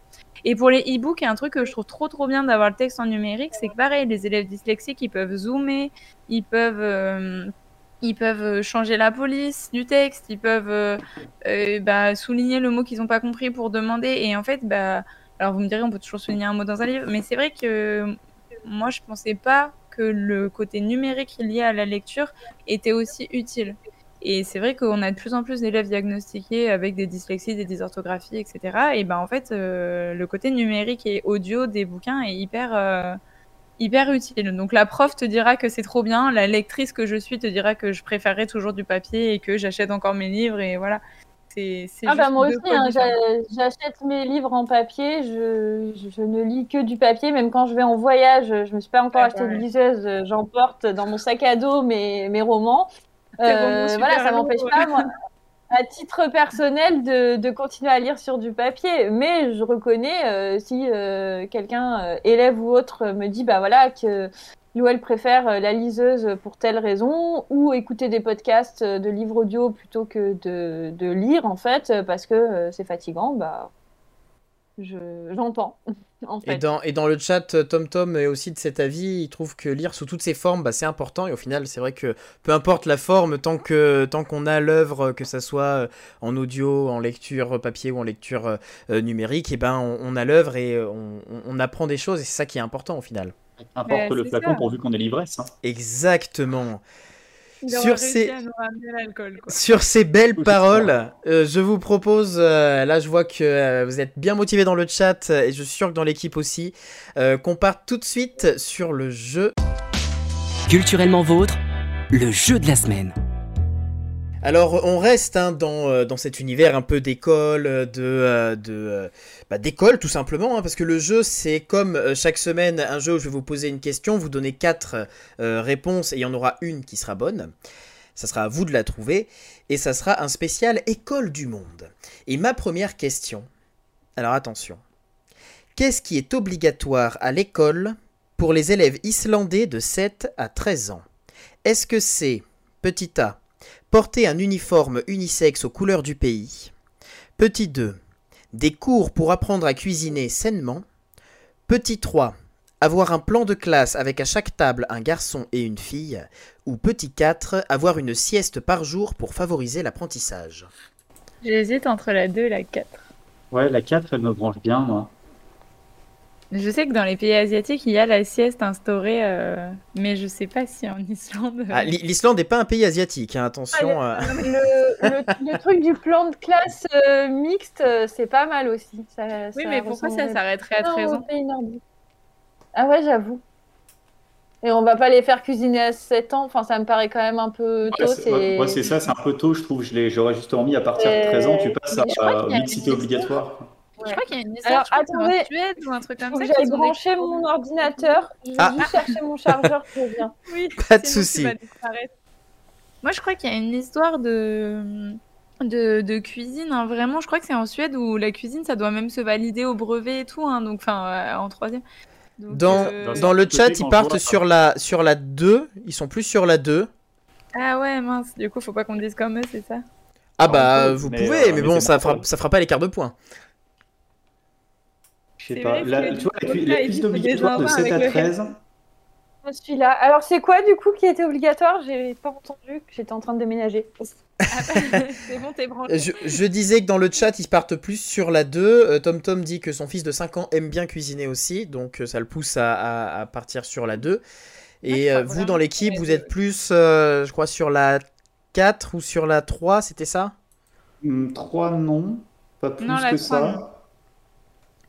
Ça. 4. Bah la 4 alors. On va C'est quoi la la 4 4. déjà La 4, la c'était sieste, mais une sieste par jour pour favoriser Ah l'apprentissage. Moi, je pense quand Et même. merci que- Redash pour nous suivre. Du coup, on l'équipe, euh, On part sur la 4 Allez. Ça part sur la 4 au niveau de l'équipe, on est sur la 2 au niveau euh, du chat. Et ben c'est le chat qui prend euh, ce point parce que c'est bien des cours euh, pour apprendre à cuisiner sainement. Euh, leur objectif c'est de vraiment éviter que la population mange mal euh, et des maladies par la suite. Et du coup, dès euh, 7 ans, ils ont des cours obligatoires de cuisine pour apprendre à bien cuisiner, à manger sainement. Et euh, je trouve ça quand même super intéressant parce que moi j'aimerais bien avoir des cours de cuisine. Parce que je l'Islande, c'est une petite île. Et du coup, vu qu'ils n'ont pas beaucoup de place, s'ils grossissent tous trop, ils vont être trop à l'étroit sur l'île. c'est pour ça le. C'était donc ça. Ouais. En tout cas, bravo au chat, vous marquez le premier point euh, de- du jeu de la semaine. On part sur la deuxième question. Que se passe-t-il pour les enfants qui lisent beaucoup dans une certaine école d'Inde? Est-ce que, petit 1, ils ont un accès gratuit à la bibliothèque municipale à vie Est-ce que, Oh, petit trop bien. 2, ils ont un certificat de lecteur? Est-ce que, petit 3, ils sont dispensés de devoirs? Ou est-ce que petit 4, ils sont mis dans une classe spécifique? En vrai, la 1 et la 3 sont incroyables. J'ai trop envie qu'ils soient. La 1, elle est vraiment cool. La 2, le certificat de lecteur, euh, bof, t'as un papier pour dire que tu lis beaucoup, euh, pas fou. La 3, Oui. c'était quoi déjà? Euh, La Et, 3, euh, c'est ils dispensé de devoirs. moins. Ils sont dispensés de devoirs. En vrai, je vais faire ça avec mes élèves. C'est incroyable Ah, comme. Non, parce que tout se résume pas à la lecture, tu vois, tu peux pas, tu peux pas te permettre euh, de couper d'autres parties du, des devoirs, je pense. Peut-être ils sont dispensés de devoirs en français, pas en maths. De temps Ouais. en temps, tu vois, genre. Bah, Ouais, tu vois, euh, pour, pour- donner un exemple, tout ça. Pour donner un exemple, Pilou, euh, dans notre collège avec Emma, si on prenait l'option grecque, on était dispensé de, euh, on avait des, normalement des devoirs, euh, sur- des devoirs surveillés sur table, des DS, et si on prenait l'option grecque en troisième, on n'avait pas de DS parce qu'en fait ça passait pas ça dans l'emploi du temps. Et- Moi, ça a quand même bien dégénéré, hein, parce que à la base, j'ai pris grec pour être avec ma meilleure amie et pas avoir DS, et j'ai quand même fini par faire mon métier là-dedans. Et maintenant, regardez où vous en êtes. Vous faites des vidéos sur Internet. euh, ah là là. On voit ce que ça a donné. Hein. Euh, du coup, ouais, dans le chat, c'est euh, c'est pas mal sur la 3. Je vois revenir plusieurs fois la 3. Il y a la Ouais, 1 nous- aussi. La 1, ce serait fou quand même qu'ils aient euh, le- la possibilité d'avoir la bibliothèque euh, gratuite à vie, là. Euh, merci, monsieur Rameur, pour nous suivre. Ah, et Tom Tom, il Ah, dit la merci, 4, il a une classe spéciale. Ça, la classe spéciale, c'est un peu bizarre quand même. Enfin, Ouais, je- enfin, elle, Ah. genre, il y aurait, il y aurait quoi de plus? Je- je- enfin, Bah, ils sont tous dans la même classe, ok, mais après, s'il y en a un qui arrête de lire, on en fait quoi? On le sort de là? Et celui qui s'est mis à lire à côté, on lui met. Enfin, c'est un Ça, ça, ça module, quoi. C'est un peu compliqué. Ouais, puis ça fait un peu genre, euh, on vous met à part parce que vous, vous lisez beaucoup. Vous êtes bien, tu vois, les autres. Ah, ça euh, peut être vu pour la voilà. tranquillité Euh, aussi, euh, si on a une classe. J'aime euh, pas trop, j'aime pas trop Oui, c'est vrai. l'idée de. Bon, après, ça, c'est pas Euh, très bon, objectif. du mais coup, alors, Du coup- une, plutôt? Dans le chat, euh, on est plus sur la, Allez. sur la 4. Alors, attendez que je remonte un peu le chat. Oh, bah, ils ont l'air de... Alors en fait, Ouais. il y a, il y a Red Hash qui spam, du coup. il dit 1, 4, 2, 3. Forcément, c'est c'est plus simple comme ça. Ah là là. Ah, Il y a plus de fois 4 qui est revenu quand même euh, dans, euh, dans le chat. Il y a TomTom, euh, il y a Redash. Il y a Red.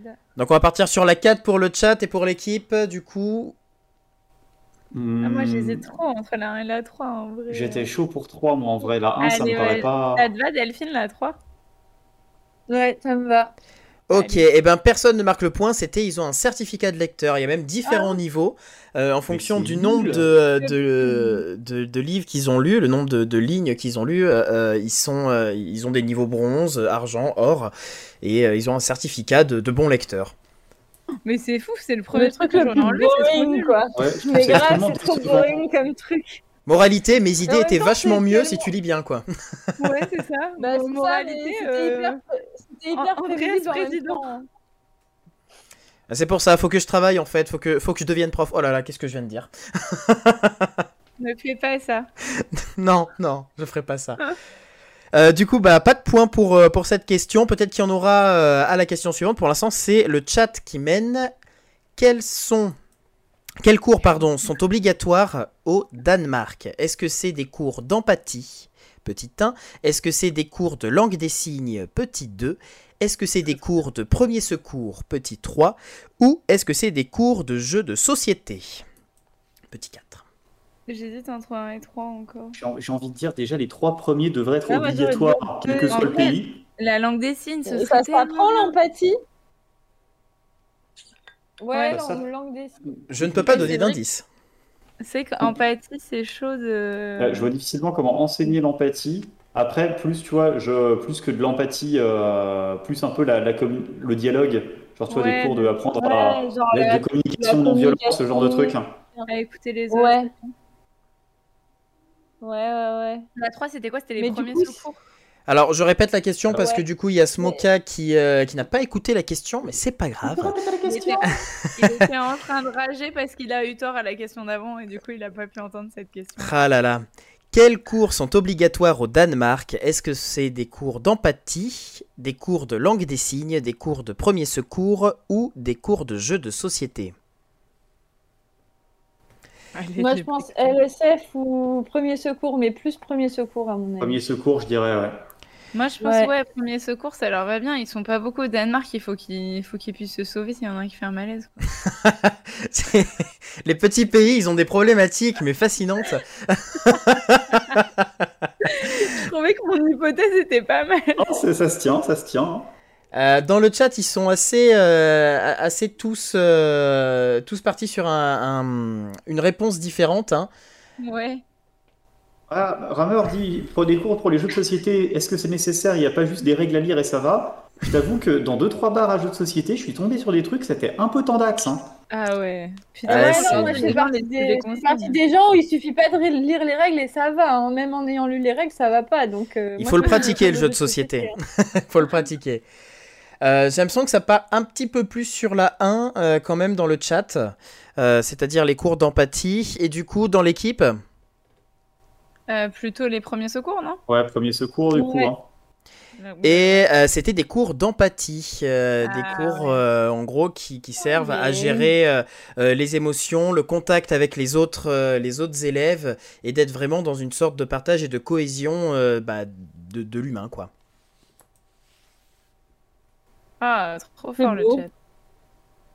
Mais euh, pourquoi on a T'imagines pas Emma ça des cours d'empathie avec nos élèves Mais moi, c'est trop tard. hein. Laisse tomber, oublie. Tu veux pas faire des cours d'empathie avec c'est élèves que moi, il faudrait que moi, je prenne des cours d'empathie pour apprendre à être empathique avec eux, en fait. Ah bah ça, ça c'est c'est c'est le cercle après, hein, c'est le cercle. Dans tous les cas, ça fait un point pour euh, le chat qui commence à prendre de l'avance, mais vous allez peut-être vous rattraper avec cette question. Attention, tout le monde écoute bien, hein, même Smoka. Euh, c'est Smoka qui avait pas écouté euh, sur, sur la question. Je trouve avec. C'est Smoka le... c'est Smoka le mauvais élève, le cancre au fond de la classe. Non, mais justement, je le prépare pour qu'il puisse avoir la question en même temps que tout le monde. J'essaie d'être gentil. Voilà, il y a des gens qui ont un peu plus de, de, de réseau qui, qui, qui vient un peu plus lentement. Euh, je parle de connexion internet, hein, je parle euh, simplement de connexion internet. J'ai vraiment cru que t'allais dire, il y a des gens qui sont un peu plus Non, non, je ne me permettrai pas. Euh, on n'a pas assez de personnes qui nous suivent pour pouvoir s'en mettre à dos. Du coup, question suivante. Quelle est la particularité de certaines écoles aux Pays-Bas? Est-ce que, petit 1, les classes n'ont pas de de... Ils fument de la weed. Pardon. Pardon. Est-ce que, petit 1, les classes n'ont pas de fenêtres, et ça pour favoriser la concentration des élèves? Est-ce que, petit 2, toutes les... Ça. Toutes les deux semaines, un parent d'élève vient participer à une journée de classe parmi les élèves? Est-ce que petit 3, il n'y a pas de professeur mais un iPad par élève Ou est-ce que petit 4, les élèves ont interdiction de prendre des notes pour favoriser la mémoire? Je crois que c'est la 2. Ça me dit trop La un truc. 2, elle me botte bien. Ouais. La 2, ça me dit un truc. Ouais, La 1, pas la même 2 le ou concept- la et même le 4. concept, je trouve cool. Ouais. Donc l'équipe, on part sur la sur la 2 deux. euh, à fond. Moi, je- en vrai, ça me dit vraiment Ouais. un truc, cette histoire. Et la 4, c'est quoi? Ils ont Donc, pas le droit bah, de prendre des notes. La 4, c'est ils n'ont pas le droit de prendre des notes, ouais.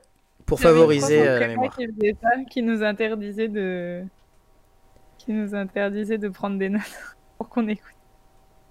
Mais moi, il y a des fois, je le fais. hein. Je leur dis de d'abord écouter et ensuite, euh, je leur laisse le temps de noter éventuellement. Mais Ah bah c'est des fois c'est intéressant aussi de sortir de euh, toujours prendre tout en note et de d'adhérer aussi. Euh, dans le chat, on part plus sur la 2. plus souvent dessus pour qu'ils prennent un stylo plutôt que pour qu'ils prennent pas de notes, mais bon.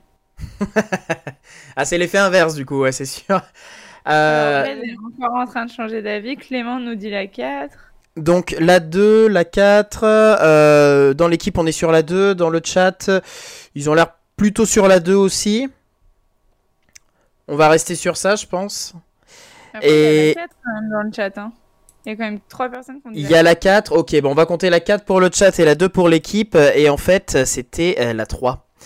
Il n'y a Non, pas mais de professeur. Dans certaines pas de écoles, il n'y a pas de professeur et il y a un iPad par élève. Et en fait, les élèves, euh, du coup, donc euh, de 4 à 12 ans, travaillent en, en- en autonomie avec leur iPad. Ils décident des cours qu'ils vont choisir. Ils ont des coachs qui sont là pour pouvoir euh, euh, les motiver à, à travailler, mais c'est eux qui décident quelle matière euh, ils vont bosser. Et euh, surtout, c'est eux qui vont décider quand est-ce qu'ils vont venir, parce que l'école, en fait, est ouverte de 7h30 à 18h30, mais il n'y a qu'un tronçon obligatoire de 10h30 à 15h. Après, c'est à eux de C'est gérer euh, comme ils veulent. Ah, Emma, plutôt que de devenir professeur, tu veux pas, euh, tu veux pas devenir coach éducatif? Ça fait vachement plus. euh, C'est tellement un truc que les pro- les- l'éducation nationale pourrait faire. J'ai découvert que mon père il fait euh, initiation au rugby avec ses élèves et ça s'appelle pas rugby, ça s'appelle euh, jeu de balle avec un référent aléatoire. Parce que comme le ballon il est ovale et il rebondit pas toujours au même endroit. Donc, Ah non, mais sérieusement référent, euh, Un référent aléatoire. Ils peuvent pas l'appeler rugby, quoi. T'imagines Et tout de suite, ce soir, euh, l'équipe de France dans le jeu de balle avec un référent obli- euh, aléatoire. La piscine c'est euh, activité sportive en milieu aquatique. Ça aurait pu être en milieu humide, hein, tout simplement. C'est ça, si c'est le pédiluve, c'est juste humide. C'est ça. Euh, Mais c'est vrai, par contre, ce que dit Rammer, le budget opticien et ophtalmo, quand t'es... Après, si tes gosses sont sur iPad, euh, trois... enfin... Il y a des enfants qui, après l'école, sont sur iPad pendant 3 heures aussi le soir. Quoi. Ouais, Enfin, mais c'est Ouais. pas parce qu'ils y sont c'est pas parce qu'ils y sont pendant l'école pendant 8 heures qu'ils y sont pas aussi le soir en rentrant chez eux du coup. Ouais, c'est ça. Ouais, Surtout que s'ils ont un iPad chacun, euh, c'est euh, quand même. euh, Mais après, Tranquille, par quoi. contre, cette idée de l'autonomie, de c'est eux qui décident ce qu'ils font, je trouve ça bien, mais il faudrait juste qu'à la place des iPads, il y ait des profs. Ça, quoi. ça existe euh, dans des pédagogies sans iPad. Hein, euh, Ah oui, oui. les Montessori, les Montessori, c'est effectivement comme ça. ouais. C'est ça, hein. ouais. C'est c'est c'est un peu l'idée. euh, juste, il n'y a pas les iPads. Ça, Ça, c'est le côté. le euh, côté Pays-Bas, ça, les iPads. euh, Après, en même temps, Ouais, mais les bon, iPads, t'as pas besoin de leur verser un salaire, quoi. Ouais, mais les iPads, ça coûte cher à l'achat aussi. contre, Ouais, ouais, mais je serais curieuse de savoir Ouais, non, mais des enfants de 4 ans avec un iPad, Emma, euh, je voudrais bien savoir la durée de vie de l'iPad. Ouais, c'est vrai. Ouais. Oui, ça commence à 4 ans. Après, peut-être qu'aux Pays-Bas, les enfants de 4 ans, ils sont déjà euh, à fond sur l'iPad, je sais pas. hein, Je, Ah, je m'y connais peu en 4 histoire des de- Pays-Bas. Non mais Andreas, les enfants de nos jours à 4 ans, euh, ils savent mieux se servir d'un iPad que nous. Hein. C'est vrai. Ils doivent forcément le faire tomber. Enfin, la motricité des enfants de 4 ans aux Pays-Bas, c'est la même que celle des enfants de 4 ans ici. euh. Ah bah ils oui, doivent le oui, faire oui. tomber, ils doivent baver dessus. euh, ça doit être un enfer. Il doit y Le avoir un budget, il doit y avoir un budget euh, coque euh, de l'iPad euh, qui est plus gros que. Non mais c'est non mais c'est surtout que du coup, il n'y a pas de restriction du personnel parce que ceux qui enseignaient avant, ils ont été basculés sur des postes pour essuyer les iPads. Oh, oh, le poste, le, le poste à la. On va finir essuyeuse d'iPad, Emma. T'es Oh prête. Putain, tant d'années d'études pour ça. ça. Euh, dernière question. Une seule école au monde en a 47 000. De quoi on parle? Est-ce que c'est des dettes? Est-ce que c'est des marches d'escalier? Est-ce que c'est des diplômés avec mention? Des poux, je vois dans le chat. Moka, il a encore rien écouté quoi. 47 000, c'est peu pour le coup. Ou est-ce que c'est des élèves? Des dettes, des marches d'escalier, des diplômés ou des élèves 47 000. Mais attends, mais des diplômés. Attends, j'arrive pas du tout à me rendre compte. Parce que du coup, si t'as 47 000 diplômés. Ah oui, non, Mais c'est pas, pas, pas sur, euh, sur les différentes promotions, Emma. Ouais, mais du coup, 47 000 élèves, c'est genre il y a une année où il y a eu 47 000 élèves, quoi. C'est ça. C'est ouf. Ça, ça me 47 paraît 000 peu élèves, c'est trop simple. 47 000, euh, Moi, je pense que c'est des marches, non? Ouais, t'imagines, euh, ouais, ouais, la cantine à 47 trucs, 000 des marches aussi. T'as dit quoi, Andreas? T'imagines quoi? T'imagines la gueule de la cantine avec 47 000 élèves? Putain, l'enfer. Le service, il commence à taille 9h, de- il finit à 16h. La taille de l'établissement aussi, moi, mon lycée, il fait 5 hectares pour euh, 2300 élèves. euh, c'est c'est une capitale, votre truc, en fait, là. En vrai, dans, dans le chat, on est plus sur la 4, j'ai l'impression. Moi, je, ouais, moi, je pense que c'est les marches aussi. Je suis d'accord avec Emma. Ça le fait si c'est Poudlard. Marche, marche d'escalier, je suis chaud. Effectivement, Jules qui fait remarquer que l'accès handicapé avec 47 000 marches d'escalier, c'est vraiment ouais. salaud. Ah bah, t'as intérêt d'y avoir un ascenseur. Ouais, Ah, plus d'un 47 000 ascenseur. d'escalier, je pense même qu'il y a plus d'un ascenseur. ouais. Mais du coup, ouais, Tom Tom a dit une université américaine. Et c'est vrai, c'est genre, ça... est-ce que les universités, ça compte dans une école ou c'est genre une école comme nous, euh, notre collège euh, ou un lycée? C'est euh, c'est c'est une école, euh, il me semble que c'est une école euh, jeune, hein, c'est euh, cours. euh, alors, C'est pas du post-bac. dans, les voilà, c'est pas du post-bac, c'est pas de l'université. hein. Une école maternelle, t'imagines? 47 000 élèves au moment de la sieste, le bordel. Qui c'est qui a pris le coup d'analyse Avant. Ah, l'enfer. Euh, du coup, dans le chat, euh, j'ai l'impression, j'ai vu plusieurs fois la 2 venir.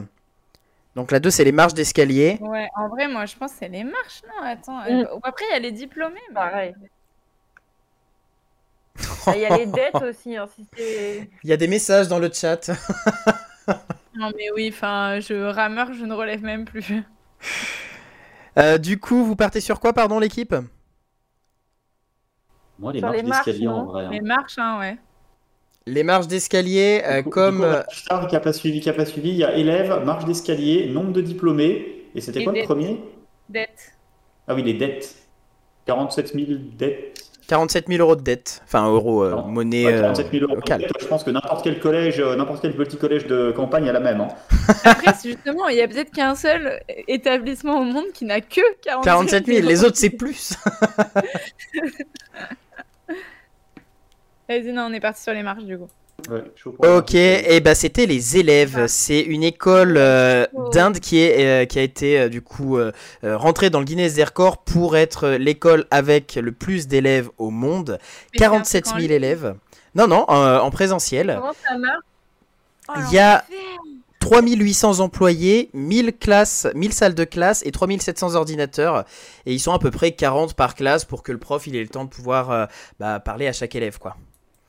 Mais t'imagines, genre, faire l'appel, ça dure une semaine. Après, il y a plusieurs professeurs. hein. Il y a quand même euh, 3800 employés. Donc après, j'ai pas le détail de tous les professeurs et de tous les postes. même Non, mais lié, t'ima- 40 T'imagines quand il y a une alarme 40 incendie, les élèves exercices par incendie classe, du turfu. Ah ouais, c'est clair. Mais attends, mais. 40 Non, mais élèves par classe, c'est inhumain. Ouais, c'est ce que j'allais dire. J'allais dire, genre, imagine, je sais pas si en Inde c'est des cours de 55 minutes comme en France. Mais du coup, t'imagines que 40 élèves pour 55 minutes, ça veut dire que t'as même pas 2 minutes par élève par heure de cours. Genre, c'est chaud quoi. C'est. Ah tu as c'est- bonjour et que t'as vérifié s'ils avaient fait leurs exercices, euh, t'as t'as fini le temps que tu accordais à Ah, tes mais tu, élèves. pre- tu perds pas du temps à vérifier s'ils ont fait leurs exercices. Ah hein, non, euh, tant pis pour eux s'ils les ont pas fait. Enfin, tu sais, les classes à 40 élèves, c'est euh, tu rentres, tu t'assois, t'écoutes ce que le prof dit, tu repars quoi. Et euh, pour la petite histoire, cette école a commencé avec, je crois, 5 élèves. Euh, ils avaient demandé un prêt pour, pour monter l'école. Et, euh, et aujourd'hui, ils en sont l'école la plus, euh, la, la- la- la- plus grande du monde, quoi. C'est quand même assez On a hallucinant. hein. C'est une école en Inde. C'est, elle s'appelle The City Montessori School. Ah, Ah, c'est Ah, une école Montessori en Montessori plus. en plus. Ouais. La 47 merdiante. 000 élèves Alors en Montessori, comment c'est faisable du coup. Ah bah après, je suis pas, je suis pas Bah, rentré dans le site de l'école euh, pour voir euh, tous tous les cours, mais euh. Non mais si, ou alors justement, comme c'est plus modulable, t'as pas euh, cla- une classe, une heure, euh, un prof, euh, un cours, enfin voilà, ce genre de choses. pas tous euh. là en même temps, tout le temps. Et en Ouais, termes de responsabilité aussi, euh, c'est peut-être pas la même chose vis-à-vis des enseignants. Enfin, ouais, donc clairement, euh, si on n'a pas un de nos élèves en cours ou qu'il lui arrive un truc, c'est le bordel. Mais dans les pédagogies alternatives, c'est un peu moins. euh, quand t'as 47 000 élèves. Je regarde les messages dans le chat, il y a Troll qui dit tu peux faire toute ta scolarité là-bas et découvrir des gens le dernier jour. Ah et bah ouais. après il y a Rammer qui dit imagine le budget TP physique et SVT. Ah, mais imagine surtout quand tu fais le match interclasse euh, euh, de, de sport, ça, ça dure trois mois le truc quoi. Les gars, c'est un tournoi. ah, c'est chaud. En vrai, c'est chaud. Par contre, on notera que j'avais dit élève avant que tu. C'est vrai, c'est vrai. hein. Mais ça ne t'apporte pas de points en plus. euh, je pense que c'est du coup le chat qui gagne euh, cette Ah joute. euh, on a perdu. Ah, on s'est fait, euh, on s'est fait euh, retourner par le chat là pour le coup. Ouais, hein. bah la semaine dernière, c'était pareil quand j'étais toute seule. alors. Ah mais oui, va mais c'est la- semaine prochaine, ces choses changeront. Imagine, tu fais une maraude euh, avec 47 000 élèves. C'est quoi une maraude Mais non, mais j'ai fait une, j'ai fait maraude avec donner- 5 élèves, c'est ma fille. C'est euh, ouais, c'est les euh, associations euh, qui euh, la nuit vont aider les, les SDF, donc distribuer des boissons chaudes, des duvets, des tentes à manger et tout. Ah bah tu fais ça avec 47 000 élèves, t'as plus de SDF quoi. C'est Ouais, euh, avec qui ils construisent une maison. remets en perspective, remets en perspective, T'as eux, ils sont d'élèves dans aussi. Oui, c'est vrai qu'ils sont en Inde, ouais. Les proportions sont pas les mêmes. Qu'est-ce qu'il dit, Smoker C'est ça. Imaginez le nombre de poux, non mais. le mec, il peut le fixer. Mais quelque part, c'est vrai que si t'as une, une épidémie de poux à traiter, euh, alors là, les lobbies pharmaceutiques s'en mettent plein les, plein les poches. Ah hein. bah là, tu rases tout le monde. sur, sur ces paroles, Euh. Le nombre de cheveux par terre du coup. bah tu peux faire des habits avec, après tu fais de la laine et tout. On va jamais- tout on prend va des jamais proportions inimaginables avec 47 000 élèves. euh. Ah bah ouais. Euh, je vous laisse imaginer euh, tout ce qui peut arriver. sur Le fait que tout est ingérable. tout est ingérable avec 47 000 élèves. Je vous laisse imaginer tout ce qui peut arriver. Et euh, je vous propose qu'on passe tout de suite sur le sujet du jour. Culturellement vôtre, le sujet du jour. Dans les établissements scolaires, du coup, il existe toujours un, un- un- CDI, hein, ce lieu que nous connaissons tous, où il faut euh, euh, parler bas, au risque de se prendre les foudres du documentaliste. Bon, là, je, je, je fourmille un peu. Euh, on a de tout en Non, livre. mais Non, mais ça, pour le coup, euh, j'avoue, hein, on dit chute, mais en fait, euh, qui a envie de passer sa journée dans le bruit? Non, mais oui, mais euh, tu as tout à fait raison. C'est la réponse, Moi, je dis- je la chute réponse dans que ma je fais en fait aux gens qui... C'est ça, c'est c'est la réponse que je fais aux- à mes collègues ou aux gens qui disent euh, la dame du CDI, elle dit toujours chute, mais euh, bah, les profs ils demandent le silence aussi. Enfin, moi, je- voilà, c'est. Du coup, je comprends pas. Ça, pour le coup, je comprends pas très bien qu'on soit particulièrement euh, stigmatisé avec ça parce que franchement, tout le monde dit chute en fait. Tout le monde dit chute. On va, on va, on- je vais imprimer cette phrase sur les t-shirts et on arrêtera de dire que c'est que les dames du CDI qui disent chute. Les- Non mais Bah voilà, exactement. tout le monde dit Je chute. veux Je veux un t-shirt avec tout le monde dit chute. Je veux un hashtag tout le monde dit chute. Euh, du coup, des, euh, des livres au CDI, on a beaucoup. euh, des livres qui permettent d'a- d'apprendre aussi des choses des fois différentes qu'on ce qu'on peut avoir dans l'éducation entre guillemets classique. Et du coup, la question est de savoir est-ce que le CDI peut être aussi un lieu d'enseignement engagé, un lieu de- d'enseignement quelque part entre guillemets alternatif aussi et complémentaire à l'éducation traditionnelle? Euh, bah oui, complètement. Alors, est-ce que par éducation traditionnelle, tu entends euh, ce que les élèves voient en classe, dans les ça. programmes, euh, tout ça, donc ce qui est. Ce que, ce que j'appelle éducation Bah, traditionnelle, c'est le cours avec le prof comme Emma euh, fait du coup. cours.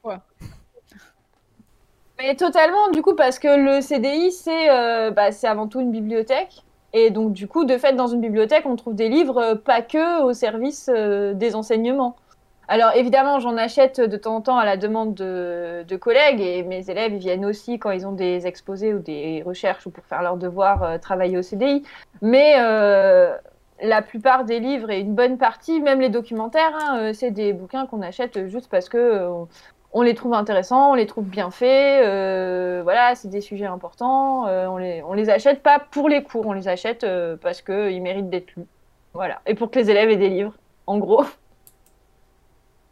Donc, donc oui, oui, et après, bah, ils sont à disposition de tous et toutes, et, et on encourage tout le monde à venir les emprunter. Et vous avez bien raison, parce que c'est euh, c'est aussi ce qui permet euh, de, de découvrir aussi de, euh, de nouveaux ouvrages et de nouvelles choses.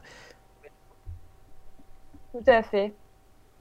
Euh, Et après, Après. pour ce qui est de la question de l'engagement, bah oui, bah, on c'est nous qui choisissons les livres aussi, donc forcément ils correspondent à euh, nos convictions. euh, Il y a des choses qu'on n'a pas le droit de, des documents qu'on n'a pas le droit d'avoir, évidemment, et des choses qui sont interdites comme partout ailleurs dans l'éducation nationale. Mais après, nous, on fait des choix aussi en termes d'engagement, de, enfin, ce qu'on appelle la politique documentaire. C'est un peu ennuyeux, donc je vais pas m'arrêter là-dessus. Mais en gros, par exemple, nous, enfin, je dis nous pour englober mes collègues, mais c'est surtout moi, on va pas se mentir, on a banni les couvertures genrées du CDI. Il n'y a pas de, même dans les romans, euh, toutes les collections euh, toutes roses ou toutes bleues, euh, on n'en veut plus, on n'en achète plus. voilà, c'est, on a décidé de de plus faire ça. Et c'est vraiment. C'est le genre de choix qu'on peut faire aussi. Donc en fait, finalement, dans le CDI, on peut même retrouver des micro-actions à, comment dire, avec une ampleur, avec des conséquences plus larges, comme euh, notamment faire prendre conscience que des fois on a euh, du sexisme là où on l'attend pas, notamment dans euh, la. Enfin, moi en fait, avant que tu me parles de ça, j'avais jamais tiqué qu'il y avait des couvertures genrées quoi. Donc c'est vrai que habituer déjà les. Non, on a parlé en formation. Ouais. On en a ah parlé en formation des couvertures genrées. Après, franchement, maintenant, la littérature jeunesse, elle est bien faite. Hein. ça se fait plus, les, la bibliothèque les, trucs roses et les trucs bleus.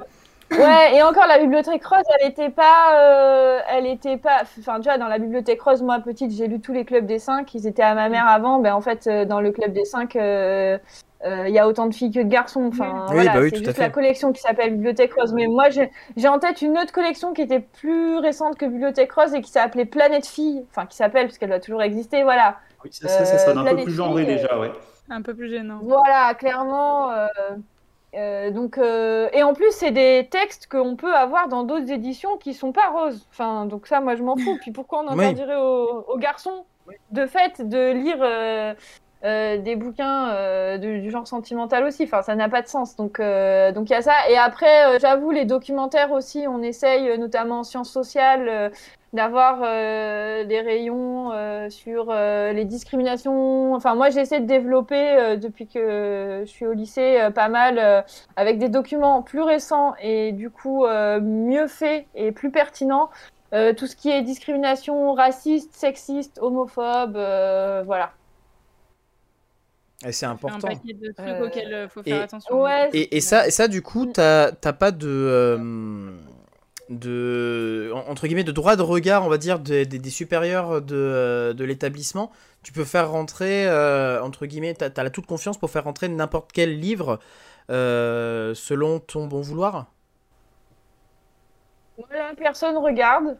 Personne vient mettre son nez là-dedans. Je suis en train de réfléchir. Il y a eu un cas où peut-être il y aurait enfin je sais pas si vous en avez entendu parler. Il a, c'était juste avant le Covid. Il y a Assa Traoré qui a fait beaucoup de, bruit en Île-de-France et notamment à cause de tweets qu'elle avait fait et qui ont abouti à, je sais plus qui avait demandé ça, le rectorat, je crois, à ce que euh, son livre Lettre à Adama, elle en avait écrit qu'un à ce moment-là, euh, soit retiré des rayons des CDI. Donc celui-là, on n'avait plus le droit de l'avoir. moi, il se trouve que je l'avais déjà acheté. Euh, qu'il était déjà en rayon et je le trouvais pas problématique et j'ai décidé de pas l'enlever. Mais mon chef d'établissement, il n'est pas venu euh, vérifier si oui ou non je l'avais retiré. Euh, voilà.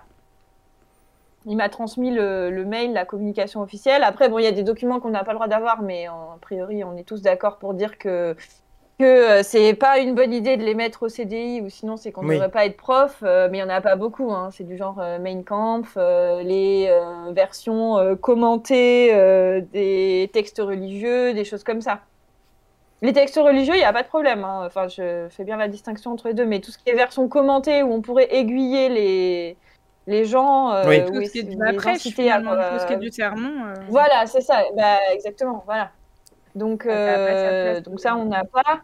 Mais finalement, il n'y a pas grand-chose qu'on n'a vraiment pas le droit d'avoir après. Euh, et euh, non, il n'y a personne qui met son nez dans les commandes. Et globalement, tant qu'on rentre dans notre budget, ils ont autre chose à faire à l'administration que de, hmm que de, d'éplucher mes bons de commande et de, de, de m'interdire ce. D'une manière générale, euh, l'éducation nationale ne regarde pas trop ce que tu fais euh, tant que tu restes dans le budget.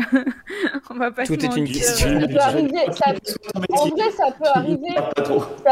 Euh, ça peut, arriver en fait, mais juste pas pour la raison, les raisons qu'on évoque. Euh, tout simplement, euh, un ou une professeure documentaliste qui sera en conflit avec sa direction pour la direction, pour faire chier, refuserait des bons de commande. Voilà. Oui, bah clairement. Mais c'est pas, c'est pas une question de contenu. Ou alors, peut-être dans des établissements où il est notoire que euh, euh, le ou la documentaliste euh, achète des documents inappropriés pour les élèves, on va dire. oui, peut-être que la direction met un peu son nez dedans, mais c'est vraiment. effectivement, des établissements où il est notoire que, que les documents soient inappropriés, j'imagine qu'il faut effectivement agir directement. Oui, voilà. Mais c'est pas du tout général. J'en ai jamais entendu parler. J'ai pas, enfin, je suppose que ça existe, mais j'ai pas de cas euh, en tête. Voilà. Donc, euh, donc, non, globalement, je fais ce que je veux. Et après, oui, il y a des, y a des gens qui font des choix plus, qui prêtent plus attention aux, aux, documents qu'ils achètent que d'autres. Hein. Euh, j'ai un de mes collègues qui est très, très peu engagé et je sais que, bon, grosso modo, tous les livres sont bons à prendre, quoi. Donc, euh, je sais qu'au début, ça, ça, lui cassait un peu la tête, voilà, mes histoires de couverture genrée, tout ça et tout. Euh. Des fois, j'y suis allée avec des arguments détournés aussi pour éviter qu'on achète certains bouquins. Parce que des fois, on a des, alors on a les commandes qu'on fait où c'est nous qui choisissons vraiment. Euh, on a des titres en tête et on les, on les rentre dans le bon de commande. Et après, sinon, on a les représentants des librairies qui viennent avec des caisses entières de bouquins qui sont moins chers. Et, et, là, on fait notre marché un peu là-dedans. Et c'est vrai qu'on est tenté d'acheter un peu tout et n'importe quoi, quoi. Alors, je vais juste être embêtante une seconde, mais il y a Ramar qui donne une question à laquelle je vais répondre très vite. C'est qui dit pourquoi est-ce qu'à mon époque, il y avait si peu de bouquins sur l'économie, les sciences nouvelles, type biomimétisme ou même l'entrepreneuriat? Je pense, et bon, Delphine, tu me détrompes, mais je pense qu'en fait, les bouquins qu'il y a dans un CDI, ça dépend de la documentaliste ou du documentaliste. Et du coup, si la personne qui s'occupait du CDI de de ton établissement, je pense pas que ce soit une question d'époque en fait. Je pense que si la personne qui s'occupait du CDI de ton établissement n'avait aucune idée de ça, elle aurait peut-être pas forcément eu la curiosité d'aller. Euh, pouvant, pouvant, parler de la personne qui s'occupait du CDI de l'établissement de, de Monsieur Rammer, je confirme que euh, c'était pas. On était au collège et au lycée ensemble et c'était pas le genre de la maison. Ouais, voilà. Donc je pense qu'en fait, c'est pas une histoire d'époque ou quoi. Enfin, peut-être, mais. Oui, non, clairement, c'est pas une histoire d'époque, c'est une question, euh, oui, alors déjà de, de ce qu'on connaît et de ce qu'on connaît pas, mais j'avoue, on peut pas tout connaître. Hein. il y a plein de, de, domaines que je maîtrise pas, mais de fait, euh, en fait, je fais appel aux autres pour euh, mes mmh. commandes. Il y a, bon, moi, j'achète, je me fais plaisir, j'avoue, ça fait partie de, des avantages de mon métier, on va dire. Tous les livres que je veux acheter, je peux les acheter à un moment ou à un autre. mais mais surtout, euh, j'ai un cahier des suggestions et il est ouvert à tous les élèves et à tous mes collègues. Et à chaque fois que je passe une commande, je le dis en salle des profs et j'envoie des textos à mes collègues pour leur dire euh, toutes les suggestions sont bienvenues. Enfin, voilà, donc j'ai des rayons de documentaires. En fait, euh, c'est pas mon, enfin, clairement, c'est pas ma compétence et du coup, c'est pas grâce à moi qu'ils sont bien achalandés, c'est grâce aux autres. Mais c'est ça qui est chouette aussi parce que du coup, c'est une manière de s'approprier le CDI aussi pour les, ah bah, élèves et pour les collègues. Euh, ne s'occupait pas de demander l'avis de ses voisins. Culturellement vôtre, le mot de la fin. Du coup, Emma, quel est le mot de cette semaine alors du coup, bah écoutez, on va voir s'il y a un automode euh, quand je vais le mettre dans le chat. Le mot euh, de cette semaine, c'est aprosexy. Euh, voilà. Aprosexy. C'est un nom cette fois, donc euh, je vous laisse ah, essayer. je, je, pense que c'est en poésie, quand tu fais des vers qui sont un peu olé olé, c'est des, des aprosexy, non, c'est pas ça? Ah, C'est pas mal, c'est une belle hypothèse. Juste, je pense que je sais pas si Johan est toujours là. Juste ne dis pas la réponse tout de suite parce que toi, avec le grec, du coup, normalement, tu devras deviner assez ce que ça veut dire. Bah, de toute façon, sexy, ça fait très maladie. Pour le coup, le exi, j'imagine que c'est une maladie. sexy, ça fait très maladie. non, ça fait très maladie. Alors oui, d'accord. Le, le, XIE, enfin bref, bordel, la terminaison, tu m'as compris. sexy pro. Euh, non, alors pour l'instant, ça fait, enfin, c'est pas une maladie, un trouble à la rigueur, mais pas une maladie. Un trouble, une pathologie. Un trouble? Si tu veux vraiment qu'on... On dit, euh, tu, tu, on peut dire de quelqu'un qu'il a une aprosexie Ouais. Ah, ah. Ça me fait penser à approximatif. Bah, en vrai, ça veut pas, c'est pas du tout, du tout la même racine. c'est pas. Ça a un rapport avec la zoophilie, non euh, Ça va, ça va tout de suite. Aprosexie, c'est que tu fais tout à moitié. Je sais pas, du coup, si c'est approximatif, t'arrives ah, pas à terminer les trucs. Hmm. Et... Je pense qu'une des conséquences de la prosexie, c'est que tu n'arrives pas à terminer les trucs, mais ça veut pas dire ça. C'est quelque chose de physique ou c'est quelque chose de, de, dans le cerveau? C'est plus dans le cerveau, dans le caractère. Ah, Le tu as un caractère aprosexie. Bah, tu souffres d'une aprosexie en fait. Ah, tu souffres d'une aprosexie. Tu souffres d'une aprosexie. Euh, Le bégaiement demande Rammer. Non, non, j'ai dit, ouais, c'est pas le bégaiement. C'est pas physique, genre c'est pas quelque chose qui peut. Tu peux pas l'entendre. ou- Est-ce que c'est quelqu'un- que. Quelqu'un qui souffre de ça, tu le remarques au premier abord si tu papotes un peu avec ou pas? Euh, ça- je pense que ça dépend les degrés, mais si je peux vous donner un indice, moi, euh, quelqu'un qui. Moi, prof, quelqu'un qui souffre d'aprosexie, je vais le remarquer. C'est quelque chose qui se traduit plus à l'écrit du coup ou à l'oral? Les, les deux, je pense que les deux, ça. C'est un peu comme une dyslexie. Bah, on, est un peu dans ce, dans ce registre-là, ouais. Le- Moi, c'est la, la racine apro du coup que je que j'arrive pas à cerner. Mais c'est pas apro, la racine. C'est âpre. Âpre, c'est tu trouves tout que tu trouves que tout a un goût amer. Et pourquoi, pourquoi moi, prof, ça me. Non, c'est aprosexie, si ça peut vous aider. C'est un A privatif. Ah. Ah, parce qu'il y a des gens qui peuvent être pro-sexy. Euh, On peut dire, toi, la- t'es vraiment pro-sexy Non, mais par contre, la prosexy, c'est un mot. euh, On peut dire de quelqu'un qu'il manque de prosexy, par exemple. C'est, euh, est-ce que c'est quelque Ah. chose. euh, du, du coup, c'est vraiment quelque chose dans, dans l'action. Ça pas être dans la lecture ou dans l'assimilation de données. C'est dans la restitution. en fait, c'est partout. Genre, en fait, quand tu souffres d'aprosexie, ça va se voir quand tu fais de la lecture, quand tu écris, quand tu fais un oral. C'est Ok. enfin, Du mal à rester concentré, demande Tom Tom c'est exactement ça. C'est exactement ça. J'ai pas vu. Il y a quelqu'un qui a dit euh, qui touche particulièrement quelle, quelle population. C'est il y a pas. euh, voilà. Mais c'est exactement ça. En fait, prosexis en grec, c'est euh, c'est l'attention. Et donc, quand on souffre d'aprosexie, c'est qu'on n'est pas capable de rester concentré. Ok. Du coup, voilà, c'est une forme, euh, et du coup, il y a différents degrés, donc euh, c'est une forme euh, de trouble de l'attention, en fait. C'est le nom. euh, Le nom Avant. scientifique. Mais c'est que je trouvais ça trop rigolo parce qu'en fait, euh, moi, quand j'ai vu ça, je pensais que c'était un truc en rapport avec le sexe, parce que voilà, j'ai 8 ans et demi. Et Oui, c'est ce que j'ai ça parce que hein. On a tous pensé pathologie, Emma, il y a vraiment que toi. hein. et du coup, euh, je me suis dit, c'est fou, ça n'a rien à voir. Euh, Est-ce que vous en voulez un deuxième que pour Pilou ou pas? Ah bah, dans ce cas-là, c'est à Pilou de répondre. Hein. Sachant que du coup, tu m'as teasé sur le fait qu'il y avait un mot juste pour moi, je suis curieux. Et je vais passer pour une buse si j'arrive pas à trouver ce que c'est. Bon, euh, Euh, Du coup, le deuxième mot, c'est un nom, et c'est un nom féminin, c'est la chante-pleure. Est-ce que tu sais ce que c'est? Enfin, est-ce que vous savez ce que c'est? La chante-pleure. Est-ce que est-ce que c'est un objet, la chante-pleure Euh, ouais, c'est une partie d'un objet même. on peut, on peut tenir une chante-pleure dans ses mains? Oui. Non, je le sais. Attends, je, je suis sûr de l'avoir déjà entendu. C'est un rapport avec le vin? Ouais. Non. Si. Enfin, avec l'alcool, quoi. Mais oui, euh, le vin, pas mal, ouais. Et Est-ce que c'est est-ce que c'est le, le petit alors je sais pas comment ça s'appelle peut-être que c'est la chante-pleure Je ne sais pas. Je, je ne sais pas si tu possèdes une chante-pleure. C'est... Est-ce que c'est le, le, le petit truc que tu mets euh, ce- dans les bouteilles d'alcool fort pour verser euh, les doses plus facilement? Attends, j'ai pas compris. Mais je crois que Tu sais, que pas dans, dans les bouteilles d'alcool fort, quand tu vois au bar et tout, t'as une sorte de, de petit euh, sorte de bouchon qui est mis avec un petit tuyau Ah qui oui. sort pour pouvoir les servir plus facilement. Est-ce que Mais c'est ça? euh, un peu- C'est un peu ça. Je pense que le truc qu'il y a dans les alcools forts, c'est genre des déclinaisons de la chante-pleure. La chante-pleure, c'est Ah, un, c'est un truc euh, ancien. ouais. C'est un truc ancien qui sert à un moment. euh, Le doseur demande Tom Tom.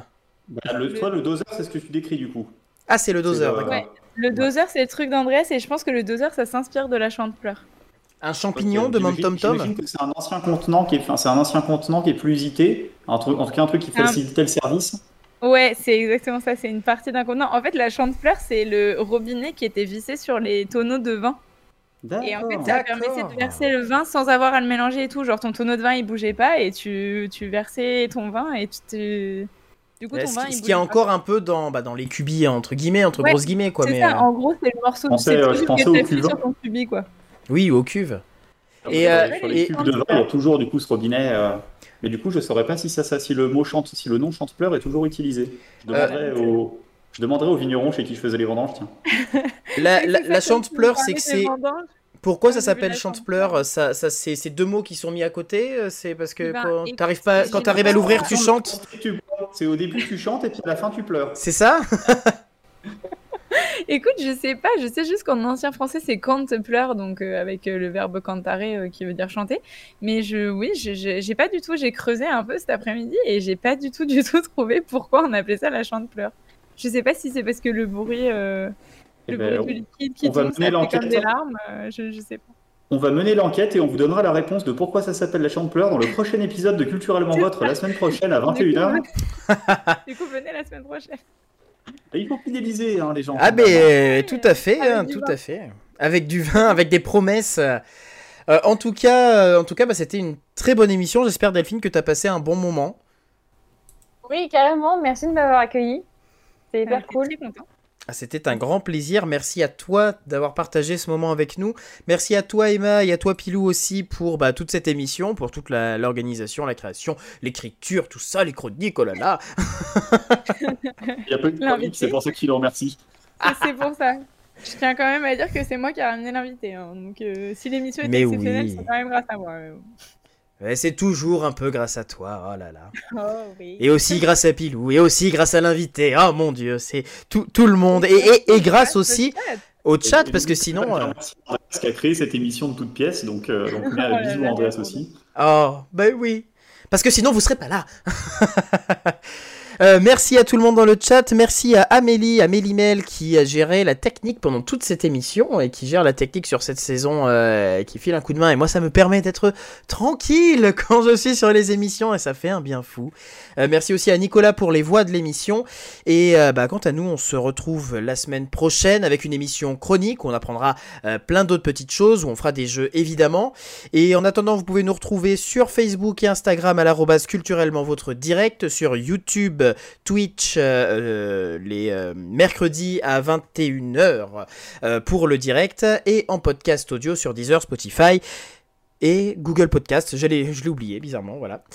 À partir de euh, demain matin très tôt. Du coup, je vous souhaite à tous une très bonne soirée et n'hésitez pas à consommer de la culture. À bientôt le chat. À très bientôt, gros Bonne bisous. soirée. Retrouvez toutes les émissions en podcast sur Deezer et Spotify. Culturellement vôtre, tous les mercredis de 21h à 22h30 en direct sur Twitch. N'hésitez pas à nous suivre sur Facebook et Instagram pour ne manquer aucune actu. Abonne-toi. Brah